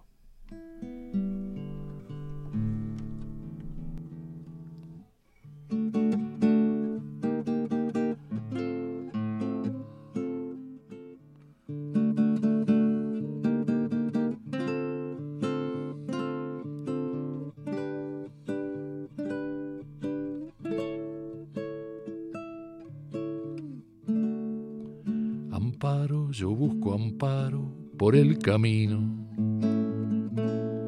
de la existencia que ciencia de esperanzar. Amparo es lo que yo busco y lo que he perdido con mi brújula por el océano sin acentuar. Amparo busco en las voces de esa garganta que canta, canta y canta sin descansar, como el silbo de un pájaro que trina íntimo, cual luciérnaga que noctambula sin acentuar. Amparo sigo buscando y pongo proa. A cantos que no son loas, son sinaloas, donde hay mujeres que luchan aves canoras, que entonan la copla dulce de Amparo Ochoa.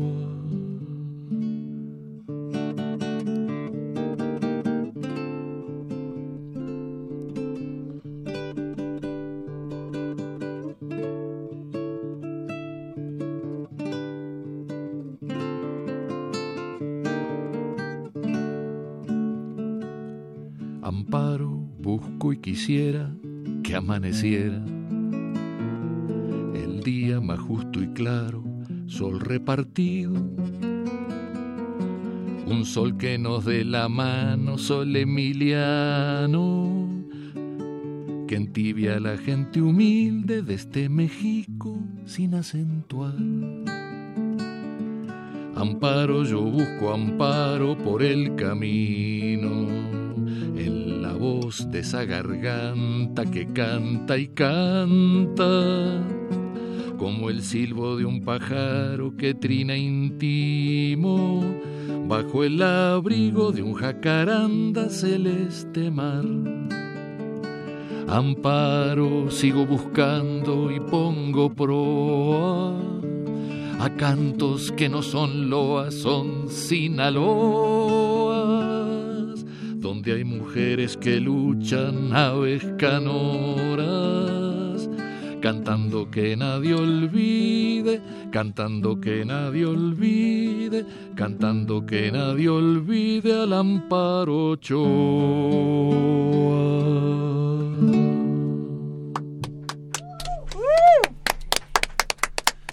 Es muy bonito pensar que todos hablamos español y sin embargo, ¿no? Yo creo que tenemos, lo hemos dicho aquí muchas veces, Wow. tenemos el, el privilegio de, de aquello que tú llamas México y el sur. Todos compartimos eh, el mismo idioma y sin embargo cada uno tiene sus palabras y cada uno tiene sus maneras de referirse a lo que más quiere, pensando en cómo nos referimos a los niños, en cómo nos referimos a los lugares que nos gustan, que queremos. Si uno escucha Cita Rosa, le pueden uno jurar que está en español, pero hay un montón de términos que, ¿no? Yaguatirica y demás que se nos van. Pero, eh, ¿cómo nos une el español? ¿Cómo, cómo ha sido el, el, el poder ir de un país a otro siempre, siempre en español, Daniel Biglietti? Es cierto, siempre...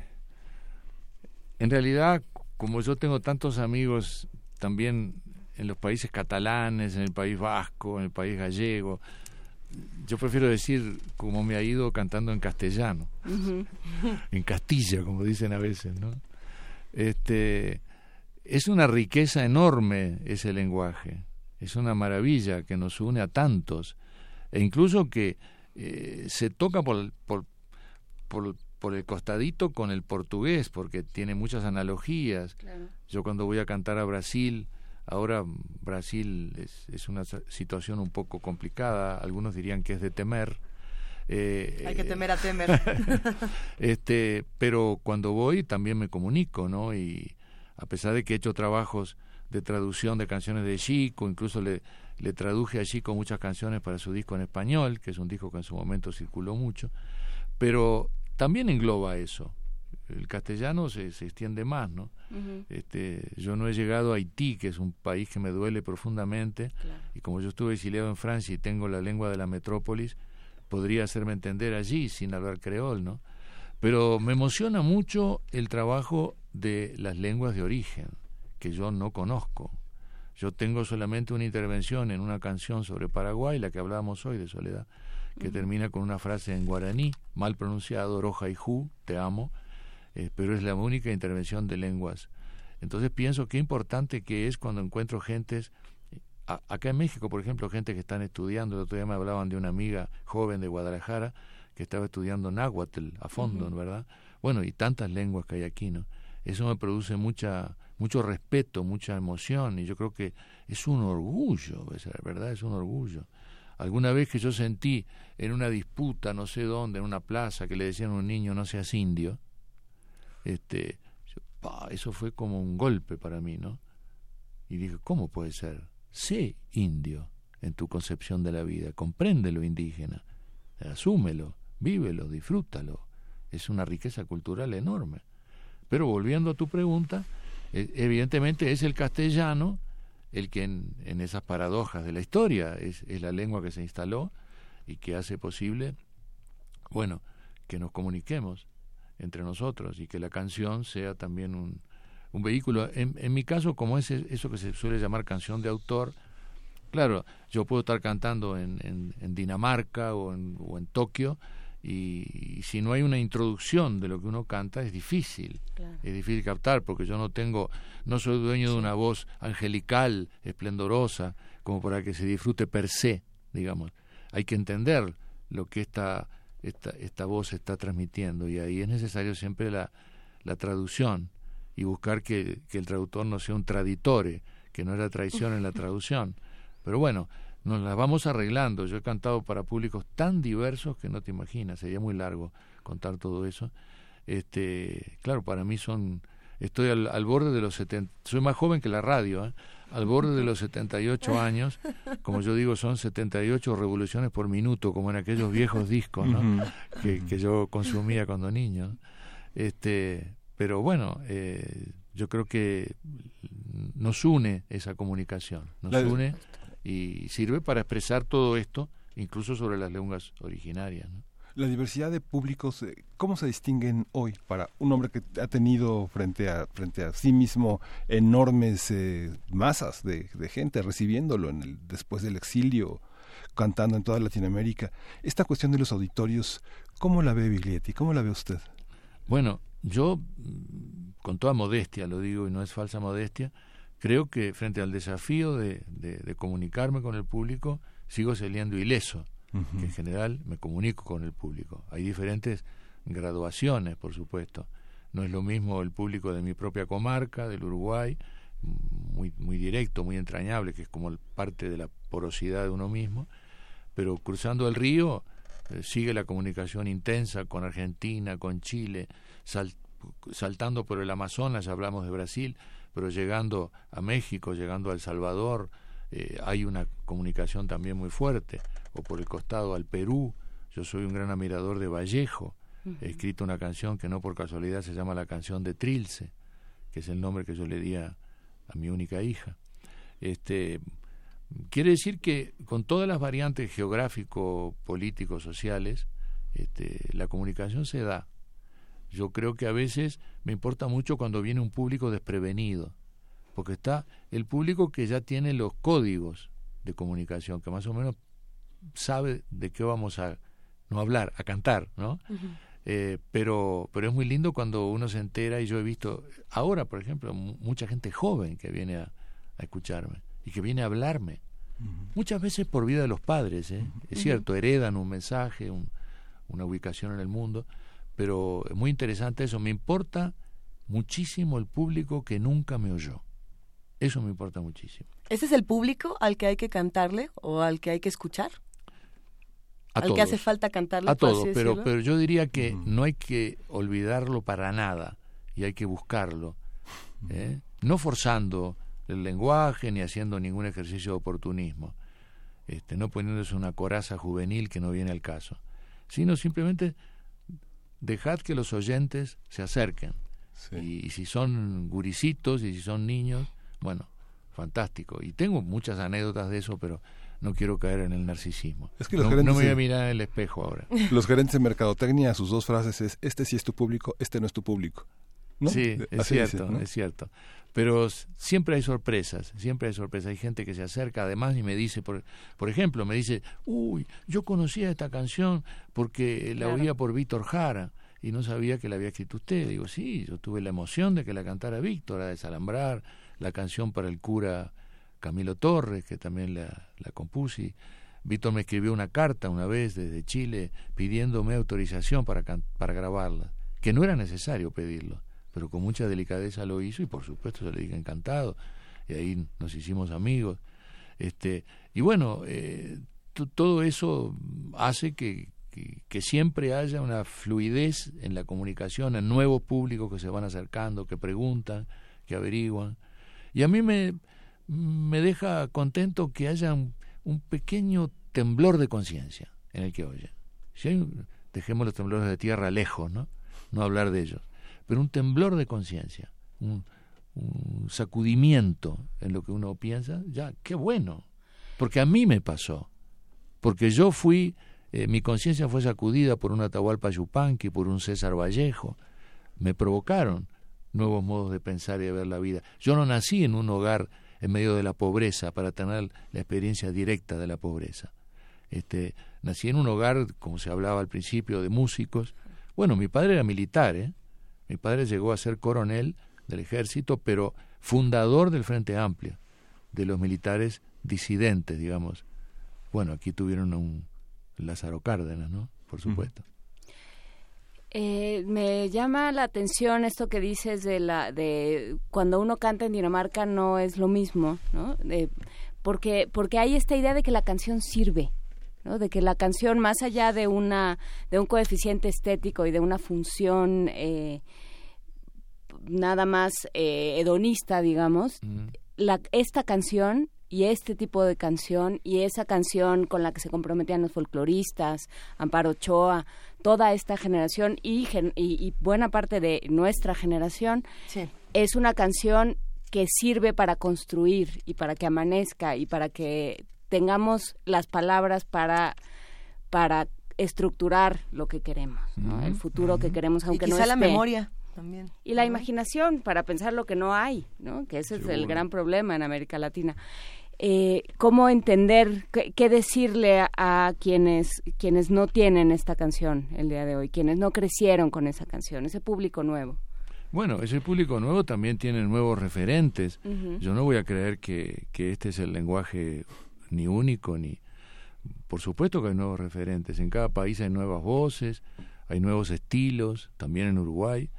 Yo lo que creo es que esta canción, esta etapa de la canción, que en realidad estamos convocando hoy, hablando de... Se está hablando de una generación en buena parte, ¿no? Este, yo creo que que es bueno que, que llegue también a los oídos, que no quede sepultada en el olvido, ¿no? Este, son canciones un poco como semillas, ¿no? Yo creo que tiene que ver mucho esto con una siembra, ¿verdad? Sem- semillas que quedan en tierra y que brotan nuevos almácigos, nuevas versiones. A veces hay canciones que uno interviene, como en Guricito, que yo le sumé algunos versos, porque frente a la violencia que hay contra, contra la mujer, contra los niños, era necesario decirlo y se me ocurrió, en este caso, que en vez de escribir otra, lo, lo, lo sumara a esta canción. ¿no? Yo digo, son canciones intervenidas, pero no intervenidas por el imperialismo, cuidado. 40 sino, y- sino por uno mismo tratando de, de que sean canciones cada vez más libres. Este, y bueno, y dentro de lo que significa esa, eso, eso que tú mencionas de la, la utilidad de la canción, hay que tener cuidado también, porque la canción debe ser estructurada musicalmente, debe ser estructurada poéticamente, no es un género exactamente como la poesía, tiene sus propias leyes, pero tiene sus exigencias. Entonces, bueno, yo admito que hay canciones que son de barricada, son canciones para ir delante de una manifestación entonándolas. Me acuerdo el ejemplo de Judy Reyes, de nuevo, ¿no? Todo lo que ella hizo, lo que cantó, lo hizo, lo practicó. Pero también hay que tener cuidado, eh, y esto hablando un poco con, con músicos que me lo preguntaran desde experiencias nuevas, tiene todo el derecho de preguntar y yo de contestar, de decir, bueno, cuidado no caer en la trampa del facilismo, ¿eh? De, no, si no, no vuela la canción. Por supuesto, la, la, canción tiene, tiene que tener belleza, tiene que tener verdad. Por eso es una tarea compleja. Para mí es un, siempre un desafío hacer una canción. Pero, pero bueno, si yo musicalicé en los años 60, a principios de los 60, eh, canciones de Federico García Lorca, y no necesariamente las de un lenguaje más directo, eh, musicalicé sus canciones, se llamaban las tituló canciones, aunque nunca le puso música, él era músico también. Este, canciones del 1922, en, en, mi tercer disco están ellas, en Canciones para el Hombre Nuevo. Si musicalicé eso, si musicalicé a Rafael Alberti, si musicalicé a César Vallejo, que hace un manejo de la palabra que es impresionante el, el, trabajo. Benedetti me decía alguna vez, este, comparando Neruda, otros poetas, que, que transforman la palabra, que dice, eh, lo que pasa es que Vallejo es como que viola la palabra, en el mejor sentido, en el mejor sentido. Bueno, si hice todo eso es porque mm, también uno se nutrió de la poesía. Yo aprendí mi propia letra, después dejé de hacer canciones sobre poetas, pero aprendí mucho de esos maestros enormes. Yupanqui, que era un poeta en sí también, que alguna vez dijo, cuando tú recién hablabas de las carencias, yo me acordaba, este, me acordaba que que decía sí, porque lo que hay en América Latina es una gran abundancia de escasez. 43 años después de la primera visita que, hace Daniel Biglietti a México, aquí en el, en el, país nos siguen faltando 43, por ejemplo, nos siguen quedando muchos huecos electorales, muchos huecos de violencia, muchas ausencias, eh, como bien lo dice Daniel Biglietti. ¿Qué hacemos? ¿Con qué canción podemos despedirnos que nos deje a todos con la frente en alto esta mañana, querido Daniel? Uy, qué difícil, qué difícil. este, bueno, voy a recurrir a una, a una canción que que justamente me mencionaba, hay muchas, hay muchas nuevas también, este, pero esas, en fin, irán en los recitales. Pero voy a recurrir a, a una clásica que le, escribí en 1961. Aquí no había nacido nadie en 1961. Allá hay uno que un par, un par ya dijeron que sí. Ahí está. este, y, y, que, y que bueno, que viene de lo que nos pasó a nosotros con nuestros indígenas, con las poblaciones originarias que fueron exterminadas y que las sobrevivencias culturales han, sido muy pocas y las defendemos, pero los charrúas, los guenoas, los arachanes. Este, y entonces frente a eso, y a través de mi padre, que era un estudioso, además y escritor, músico, escritor, fue militar por obligación de su familia que lo metió en la escuela ahí, este, él, él me vinculó mucho con, con la literatura relacionada con lo indígena, con Jorge Icaza, con Ciro Alegría, toda esa Ecuador, Perú, este, y, eso me impulsó a, hacer esta canción. Después me fui dando cuenta que en realidad esa realidad nos daba la mano a nosotros. Pero bueno, yo canté de darle la mano a esa realidad. Pero en el paso del tiempo, con la experiencia zapatista, con la experiencia de un Evo Morales como presidente de Bolivia, indígena, bueno, qué maravilla. Yo creo que son todas experiencias emocionantes que a veces no nos damos bien cuenta lo que estamos viviendo, porque claro, seguro que hay imperfecciones, hay imperfecciones en todo, ¿verdad? Eh, nadie vuelve a lo mismo, pero qué riqueza que, que existan fenómenos como el, gobierno de Bolivia, los esfuerzos que se han hecho en tantos mapas por, la, por los derechos humanos, este, lo que significa en México la lucha desde una Rosario Ibarra en adelante, el zapatismo, más allá de nombres propios, más allá de lo anónimo, lo anónimo de todo eso. Bueno, a veces yo hablo más que lo que dura la canción, pero es para introducirla. Adelante. Me despido con esta, entonces, según entiendo, ¿no? Bien. Y bueno, y espero volver a México a hacer programas de, televisión en la UNAM. Yo he hecho ciclos, párpados, yo pregunto a los presentes, entrevistando a muchísima gente este, y, espero volver a hacer radio en México, que es un deseo fuerte mío, con, con el programa que se ha, tenido diferentes nombres. En una época se, se llamó, quizá retomaría ese nombre, Uno por Radio, que a todo oyente conocedor de la música de ese genial que fue Silvestre Revuelta, sabe que es un guiño a Ocho por Radio, que estaba la música en la introducción. Este, y bueno, y que en otras partes, y también alguna vez se ha llamado tímpano. ¿no?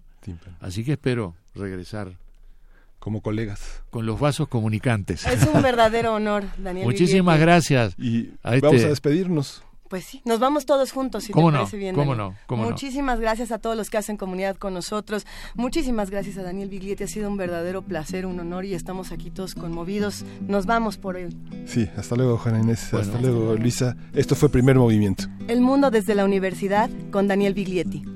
un, un abrazo a esta, a esta emisora, a esta nueva etapa, acá con, con Taibo en el, en el timón. ¿eh?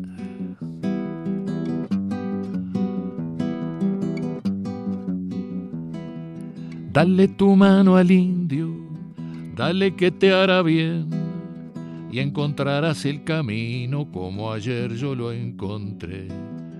Dale tu mano al indio, dale que te hará bien, te mojará el sudor santo de la lucha y el deber. La piel del indio te enseñará todas las sendas que habrás de andar. Mano de cobre te ha de mostrar toda la sangre que has de dejar.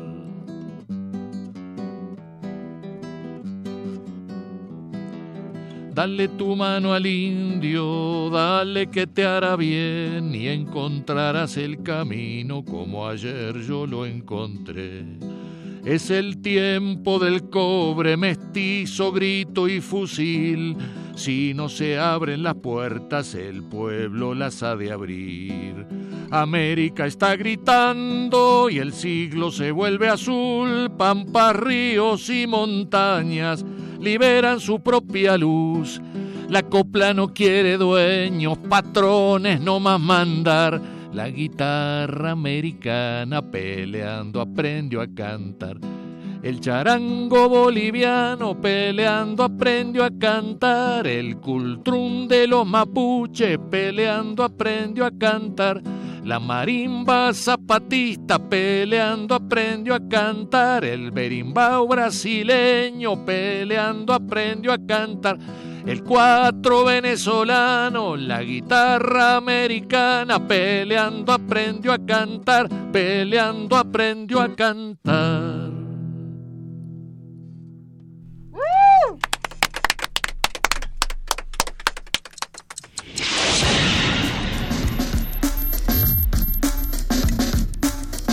Radio UNAM presentó